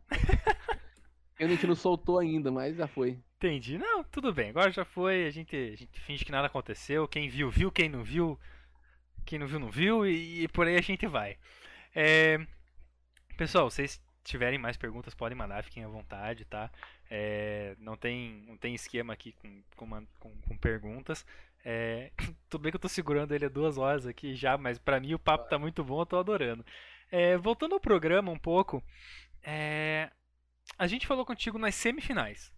Se eu não me engano, foi, foi isso, não foi? Foi logo antes das semifinais. Eu acho que sim, cara. Eu acho é. que sim. Bom, a gente hypou bastante a galera pra final. É que daí sim seria de volta popular, né? A gente ficou numa mega expectativa, porque a gente estava acompanhando o que era postado, né? O que, o que se tornava público. É, e podendo acompanhar pelas strings e tudo. Conta pra gente como é que foi especificamente ali a semi e a final. É, o que, que foi mais difícil, o que, que foi mais fácil de você desenvolver, o que que. Aonde que atacou a ansiedade mais, aonde que não. É, o que, que você já sabia que poderia acontecer? Tipo assim, ah, pô, sei que essa prova é desse estilo aqui, então eu quero. Então eu, eu sei que eu tenho que agir de tal maneira, enfim. Cara, é, a semifinal, cara, eu, eu é que foi um, uma, um, foram três episódios até chegar na semifinal. Então teve o primeiro episódio que foi ruim, na segunda eu já fui melhor. Vou falar para você uma parada que eu não falei. Na semifinal eu tava grandão, mano. Eu tava grandão, tava grandão, tava muito confiante. Porque Encheu eu já tava peito, né? trabalhado. Né? Tava, tava assim, cara, é, agora eu já entrei no jogo, eu tô dentro do jogo. E agora para me tirar daqui vai ser difícil demais. Mano. É quando você tá no flow da parada. Eu já, eu já tava já. Era só dar o falar assim, vai! Eu já tava preparado. Tava muito. Tava muito. Porque eu, eu, cara, o primeiro dia foi muito ruim, MD. Foi muito ruim, mano. Foi um choque que eu não tava cara, preparado. Imagino, velho. Imagino. Pô, um você, tava... você deve ter feito tudo, tipo, com, a, com nó na garganta aqui, né? Porque, meu, foi tudo em cima da hora, velho. Eu vou te confessar uma parada. Manda. Tem mais uma exclusiva aqui? Porra! É, seguinte, é sempre é bom. Pra quem é formado em jornalismo, receber uma exclusiva dá até um ô, oh, meu Deus do céu, vambora. Vou te falar uma parada, mas é uma parada meio que polêmica, mas eu vou contar. É, polêmica depende de quem vai, vai, vai aceitar, vai ver, vai Mas vamos lá, vou explicar o que aconteceu. Além de todas as histórias que eu te falei, do, do PC que eu não tinha, que eles mandaram. Cara, a View Hub, que aula, mano. Aula de produção. Porque eu, eu, eu achei que eu ia ter condição de fazer a live com o celular me gravando e transmitindo aqui. Uhum. Pra eles. Chegou na primeira reunião, só eu não tinha nada. Só eu. Aí eu senti. Foi a primeira pancada. Eu falei, ixi, foi a hora que eu comecei a fazer os corre para ver se eu conseguia comprar um PC com dinheiro que eu tinha juntado em todo o ano pra, do, do YouTube. Falei, cara, preciso conseguir. Que é até a PC Maroto, que é a patrocinadora do canal agora, parceira, que encaminhou os caminhos pra gente poder conseguir esse PC. Não deu pra, pra de graça, mas já deu uma moral. Com certeza. Ali que eu comecei a correr, eu falei, cara, preciso correr. tá, não tá legal isso aqui não, não tá bom. Todo, todo mundo tinha pelo menos um PC. Acho que só a Sá não tinha um PlayStation 4 e não tinha nada. Falei, mano, azedou. Só que aí a ViewHub veio, e aí, como é que tá? O que que você precisa? Mano, mandou o computador, mandou o PlayStation e pá, foi me dando todo o suporte. Que massa. Só que teve uma situação, a nível de inclusão, eles me deram condição de trabalhar. Uhum. Só que teve uma situação no primeiro dia que aconteceu com todo mundo. Só que eu, cara, como eu falei, eu sou ator. E pro ator, eu agora tô falando com vocês enquanto Ilha barra Black Will. Eu tô à vontade conversando com vocês. Se você quiser trazer só o Black Will, a energia é outra. Uhum. Se for trazer só o Ilha, é outra parada. Quando foi pro primeiro dia, qual era a minha cabeça e de todos a princípio? Pô, vamos começar a gravar material de divulgação. Eles perguntaram se a gente tinha disponibilidade nas datas, tava tudo certinho. Foi o primeiro dia de gravação, obviamente vai ser material de divulgação. Vamos lá, fiquei sem internet, falei, caraca, não quero me atrasar, não quero chamar a atenção, mas conseguimos, fomos pra lá por causa do meu cunhado. Montei e falei, pô, tô tranquilão.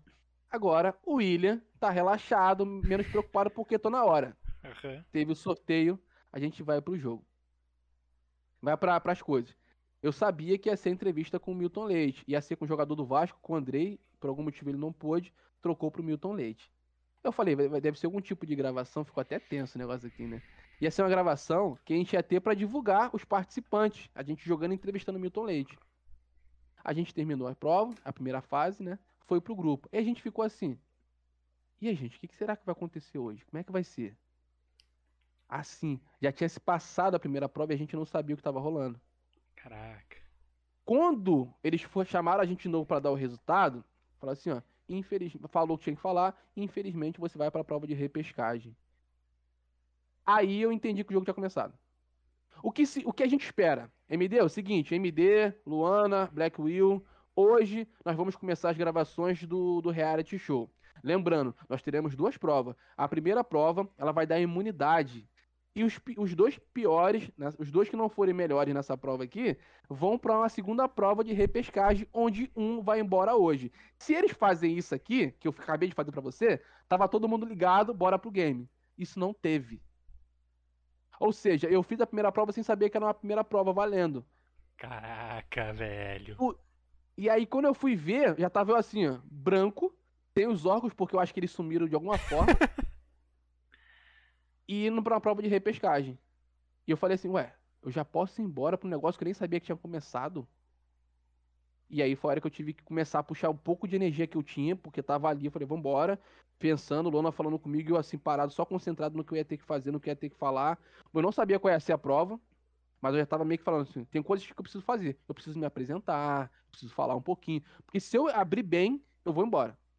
Aí fiquei pensando, pensando, falei, caraca, eu posso ir embora. Falei, tira isso da cabeça porque tu ainda não foi, vambora. Uhum. Concentração no máximo, porque eu já podia ir embora 20 minutos depois, irmão. Sim. E aí foi a hora que eu comecei a botar no lugar. E quando eu fui pra prova, nem foi a melhor prova, foi uma prova muito mais ou menos. Só que, infelizmente, pro meu adversário, que era o DR, ele deu um, um pequeno mole que foi onde tirou ele. Ele quebrou Sim. a quarta barreira de uma forma negativa que ele falou que não tava ouvindo o retorno. Ali, a gente, eu, eu deixei palavras passar, ele também deixou. Só que numa dessa ele falou, ah, eu não tô ouvindo. E aí foi a- o ponto que Papai do Céu fez ali pra eu ficar. Pra mim foi bom, pra ele nem tanto. Mas depois disso, irmão, a gente e foi embora. Foi embora. Só que isso foi duro. Porque depois disso eu entrei no jogo, aí toda vez que eu ia, que eu ia gravar, já tava ligado no 220. Era o Black Will 100%, energia. E aí, cara, na semifinal tava grandão. Falei, irmão, agora pode vir o que for, que a gente vai pra cima. E aí foi aquela parada que eu te falei, duas provas. É, a primeira, eu já tinha feito, já tinha, já tinha familiaridade com o tutorial de ensinar as pessoas, de falar sobre o jogo. Sim. E na segunda, eu fiz aquela gloriosa pergunta que veio do céu. Everaldo, você vai narrar comigo? Cara, ele falou isso- não. Muito foda, muito foda. E aí a gente foi pra aquela prova, inclusive ele votou em mim, né? Deu voto pra mim. A gente tirou nota. A primeira nota do Black, 88. Porra. E o meu certinho, canal é. sim. Sim, É? certinho. Aí depois emendou, mano. Aí já era. Aí a gente sabia que tava bem. Vamos pra final. Cara, meu nick antigamente era MD88. Aí, eu trocou por quê? Tá? Dá sorte, pô. Pois é, cara. Pô, eu deixei. eu Tirei 88 pra, pra ficar mais simples, mas, pô, devia ter deixado só pra combinar. Aí, aí- aí na final, cara, como tu perguntou também das coisas que é, eu já imaginava, eu imaginava que o voto popular ia ser bizarro a parada. E como eu te falei, eu só tinha uma crença na cabeça. Eu preciso fazer a melhor live que eu já fiz até hoje e pegar os quatro votos do jurado. Entendeu? Eu sabia que eu tava bem na mente dos jurados do, do MU, da, do AF e do, e do da NIVE, Uhum. mesmo mesmo sabendo que avaliação por avaliação. Mas, cara, somos seres humanos. A gente vê uma pessoa crescendo Sim. que veio quase, quase foi embora. E agora, pô, tirou as duas maiores notas da competição na semifinal. Isso tem uma atmosfera que é criada. Existe uma expectativa. Uhum. Inclusive, mais uma aqui, ó, mais uma, mais uma dos bastidores. O Abdala, ele ficou tentando manipular a minha mente. Ele ficava assim, o Black, o Black, caraca, o Black mandou bem, cara. Ele já, ele é o favorito pra ganhar isso aqui. Querendo aumentar o meu ego, deixar o meu ego, fazer, tentando fazer o meu ego me iludir, cara. Bota fé, bota Entendeu? fé. Faz parte do game. Só que eu falo assim, eu sou o favorito, você é campeão, já tem um canal, jogador do Flamengo, já trabalha na Sport TV, e você quer realmente dizer que eu sou o favorito? Aí eu jogava pra ele, Aham. entendeu? Não ficava com aquela bomba na mão, não. Ah, com certeza, né, cara? Jogo psicológico forte, irmão. Cara, que ninguém sabe. Ó, cara, só exclusividades aqui o Talkhead tá fazendo pra vocês. É, a Luana mandou ali, MD, vou te passar a real. Desde que mandamos o vídeo, eu disse, a gente precisa ser visto. Ele disse, quero ser campeão. Aí, ó. Vai. Cara, desde o início com, com o foco lá, velho. É. Entende o game, agora tu entende o game, né? Porque, Sim. tipo, eu poderia passar de uma fase e ficar pra ele, não. Eu, eu falava assim, não, eu só quero parar lá. Uhum. E aí Sim. cada fase é uma 100%, né, pai? É, aquela parada que você falou, tipo, se você fosse eliminado na primeira fase, você não ia ter tido tempo de mostrar o que você era capaz, porque você não tava ligado no começo. Tipo, a primeira fase você não tava mostrando quem você era. Se você tivesse mostrado tudo que você podia na primeira fase e fosse eliminado, pô, até que tava balanceado, mas você não pôde. Daí quando você conseguiu passar, né, da, da repescagem e aí é, se manter na competição, aí sim você conseguiu mostrar tudo que você é, tudo que você tem pra mostrar, e aí, cara, só bombou, né? Que nem você disse. Daí você chegou na semifinal lá, inflado já, com tipo grandão e tal, com tudo tudo setado pra poder mostrar o que você tem, né? Sim. Cara, vamos mudar um pouquinho de assunto. É Airsoft, a nossa equipe de stalkers aí é, porque quem não sabe eu sempre falo em todo, todos os programas da segunda temporada aqui, agora eu tenho falado que a gente tem a nossa equipe de stalkers, é, e elas ficam stalkeando a vida das pessoas que a gente vai entrevistar. É, eu quero saber, da onde que surgiu, porque a gente não comentou sobre isso na primeira entrevista, né? Faz tempo que você joga? Cara, faz tempo que eu não jogo, na verdade, agora, né? Porque com a pandemia Sim. eu parei. Sim. Mas é, jogava desde o ano retrasado, cara, se eu não me engano. Não? É, acho que foi isso.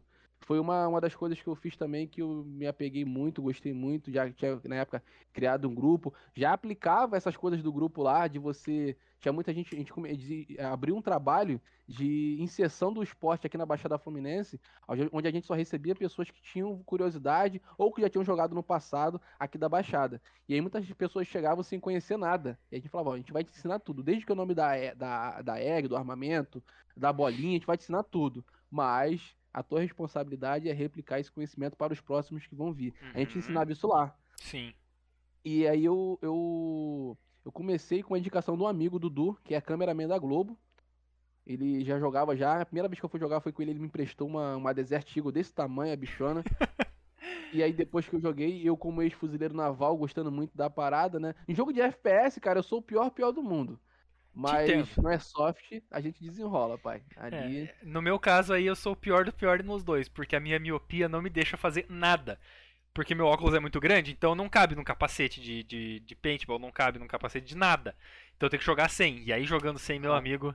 Eu, ó, Não, se eu tirar aqui, ó, eu não enxergo nada, nada. Tipo, a tela, você é um borrão assim, ó. Só. Porque não, não vai, filho. Eu sou muito cego. Mas o Airsoft dá pra você colocar só óculos, pô. Aí tu pode fazer um óculos de lente. Ah, legal. proteção. Legal. É, é porque o Airsoft é diferente do, do Paintball. O Paintball mancha, tem que ter um outro material. O Airsoft ele é mais realista com as roupas, os equipamentos. Uhum. Eu, eu achava meio embuste demais, o cara queria se amostrar demais. Conforme você vai jogando, você vai vendo a necessidade de ter Uhum. um colete da hora, de ter um coturno, porque você vai pro mato, pra mata, pra selva Sim. mesmo. Então você Sim. tem que ter um coturno legal que proteja teu pé, proteger contra carrapato, contra algum bicho, camuflado, porque você não vai ficar com a roupa verde fluorescente no mato. Então, Um marca-texto no, no meio do mato. Tá entendendo? Então você começa a ver. O óculos é obrigatório. Mas as outras coisas você começa a entender e você, cara, fica que nem um soldado de guerra mesmo, arrumado, equipado com coisas que fazem sentido. Você tem uma bolsinha para granada, primeiro socorro, radinho. Cara, muito legal mesmo e foi uma das coisas que é, foram muito importantes para mim. Infelizmente, no último ano eu não joguei.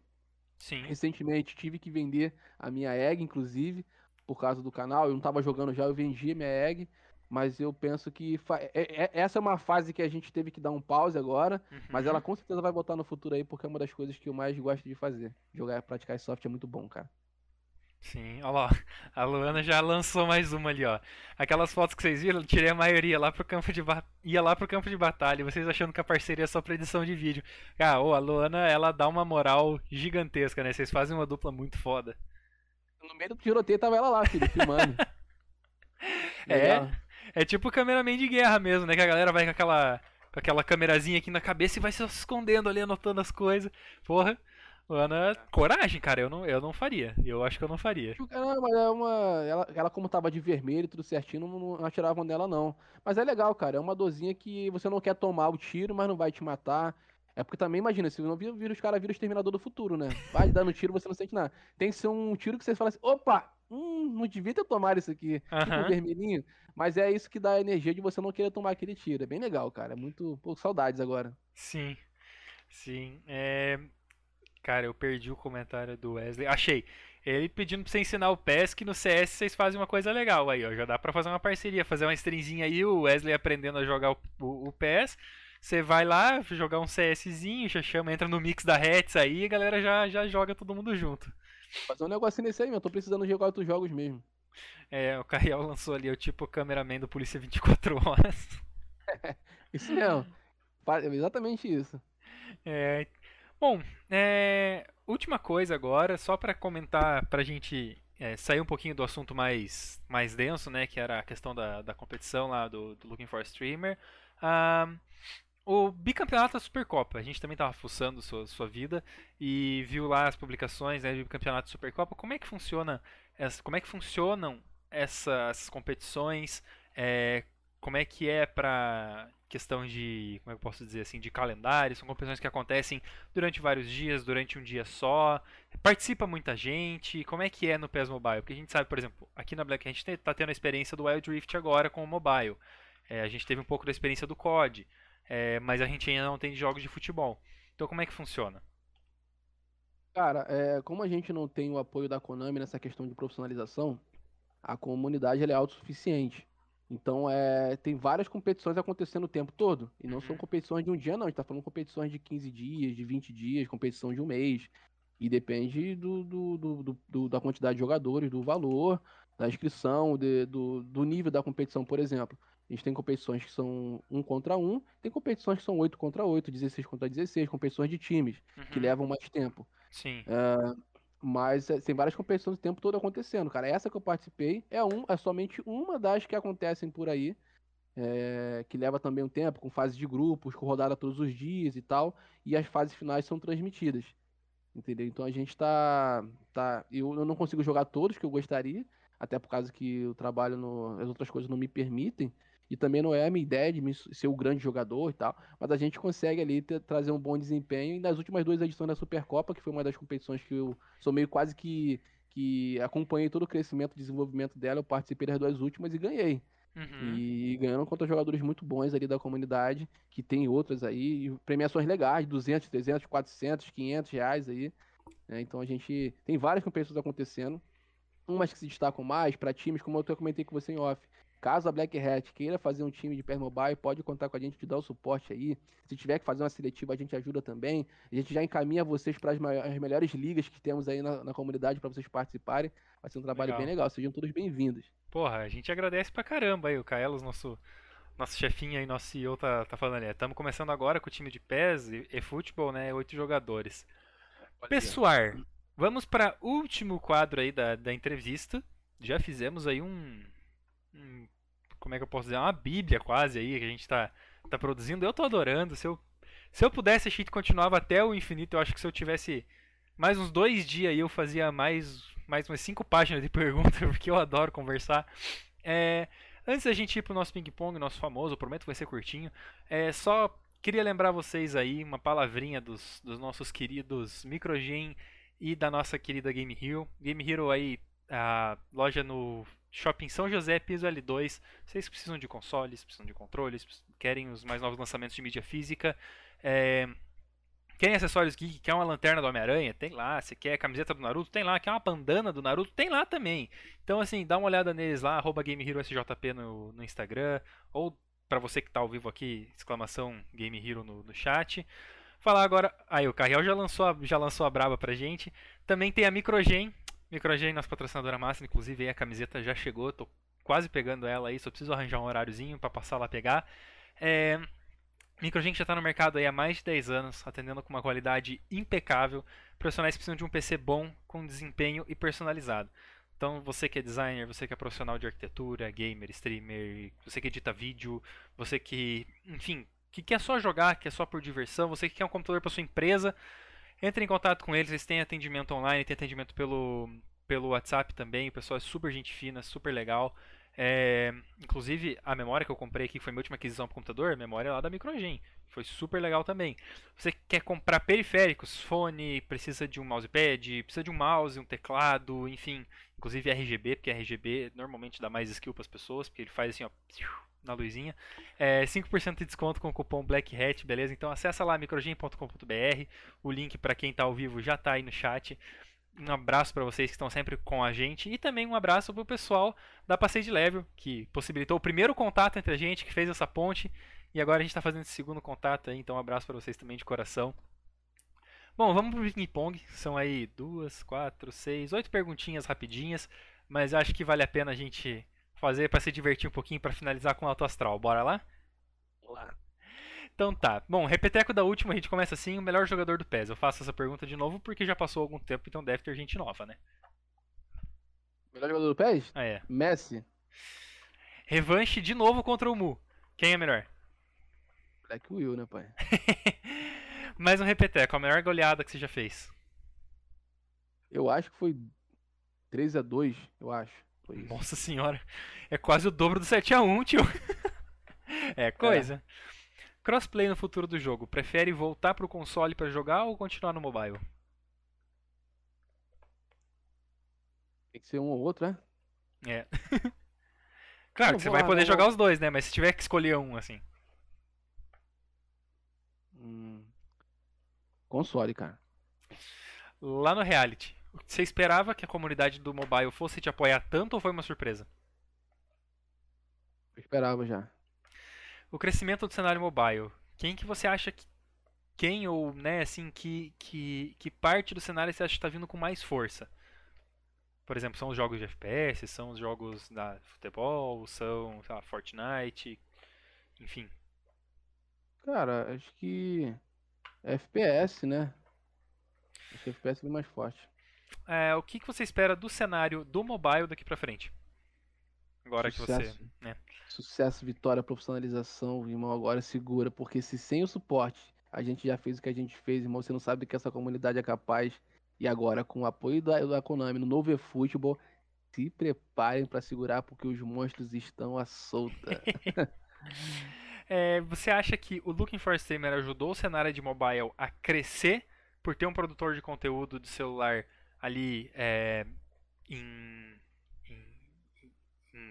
pauta, em voga, é, ou você acha que isso pode ter gerado um pouquinho de ranço na, no resto da comunidade? Um pouco dos dois. É, é, muito delicado porque as pessoas associam muito a falta de humildade quando você fala algumas coisas que são reais. Mas tem muitas coisas que as pessoas não sabem. Eu já, já chegou até mim, por exemplo, que o fato de eu ter ganho o for a Stream fez marcas grandes chegarem pro mobile agora e apoiarem algumas equipes. Falar, pô, peraí, não sabia que vocês existiam. Não sabia que tinham profissionais como o cara que ganhou o Look for a Stream. Uhum. Pera aí, eu quero conhecer mais. E as marcas vieram. Eu não vou citar nomes agora, mas são marcas claro. grandes e um dia eu espero poder conseguir falar. Acho que eu vou conseguir sim. Mas eu não tenho dúvidas. Já o olhar que nós tivemos, a força que a gente mostrou, como eu falei, cara, a gente colocou o PES Mobile na Globo. E toda oportunidade que eu tenho, eu falo. Eu fui na, na programação do GE, por exemplo, com os caras, os caras nunca não sabiam que tinha PES Mobile. E eu desafiei ele, falei, vamos fazer. Então a gente começa a abrir isso e, começa a colocar na, na, em cena realmente, tirar da nossa bolha e mostrar que nós temos uma comunidade aí autossuficiente, forte e que ainda vai dar muito sucesso. Porque no Brasil estão os maiores jogadores de PES Mobile do mundo. E Dali Brasil, né, cara? A gente perdeu um pouquinho da força no futebol tradicional, mas vamos que vamos no, no, no eletrônico que a gente, que a gente brilha. Desculpa, só para complementar, Claro. não só do mobile, como no console também, porque pra Sim. quem não tá ligado, nós fomos campeões no Xbox e no PC. Só faltou pouco pra gente ganhar no PlayStation 4 também, campeões do mundo, tá, gente? Aí, ó, sinergia. A Luana acabou de falar isso ali no chat. No exato momento que você começou a falar, ela falou. Caraca, sinergia total, fi. Nossa senhora, esses dois são bravos. A gente, cobriu, a gente cobriu isso, cara. Muito orgulho de ver a mulher, que caras lá massa, cara. representando. Que massa, cara. Bom, galera, é... esse, infelizmente a gente tá acabando, né? Agora que ah, vem aquela voz do estúdio, ah, porque a gente tá terminando esse, mais esse Talk Hat, esse que foi mais um Talk Hat que aqueceu o coração, né? Porque, porra, é muito legal sempre conversar com você. É, você que é um cara que sempre traz muito conteúdo, um cara que fala bem, é um cara é, é uma pessoa boa de entrevistar, né? É uma pessoa boa de, de trocar ideia. Eu acho que se a gente pudesse, a gente tivesse, vocês estão proibidos. É, a gente tivesse um pouquinho mais de tempo aí, a gente também continuaria. É, quero agradecer de coração novamente a tua participação, viu? Porque você não tinha obrigação nenhuma de voltar. Então, agradeço por você estar disponibilizando um pouco do teu tempo, disponibilizando seu conhecimento, todo o seu carisma, por estar aqui. Então, em nome da Black Hat, agradeço. É, quero falar com o pessoal aí, vejo vocês na próxima semana. A gente vai continuar com o Talk Hat aí, tem mais, esse é o terceiro episódio, a gente tem pelo menos mais uns nove aí pra fazer. Vai ter muita gente legal vindo. Então acompanhe a gente nas redes sociais lá, segue lá, manda uma mensagem no privado que a nossa social media vai adorar. Ela adora conversar com as pessoas no privado. E é isso aí. Will, se quiser finalizar aí, fique bem à vontade. Em nome de, em nome de todo mundo, novamente, muito obrigado. Ah, eu que agradeço, cara. Eu também, se pudesse, ficaria mais umas duas horas, três horas aqui falando que compartilhar essas ideias e ver que a gente consegue eh, desenvolver muito bem isso, trazer muitos pontos, né? Fiquei feliz com o carinho que vocês tiveram de me stalkear e, e trazer pontos que me fazem lembrar um pouco dessa história. É sempre de muito, muito valor. O pessoal que estava aí acompanhando também, só agradeço, vocês estão no meu coração. Tem muita gente que me acompanha aí sempre, em todo lugar que eu tô, estão comigo. Sabe que são extremamente importantes aí. ó, A Luana, preciso falar. O Adriano, apareceu a galera nova aí, o, o Tito também apareceu.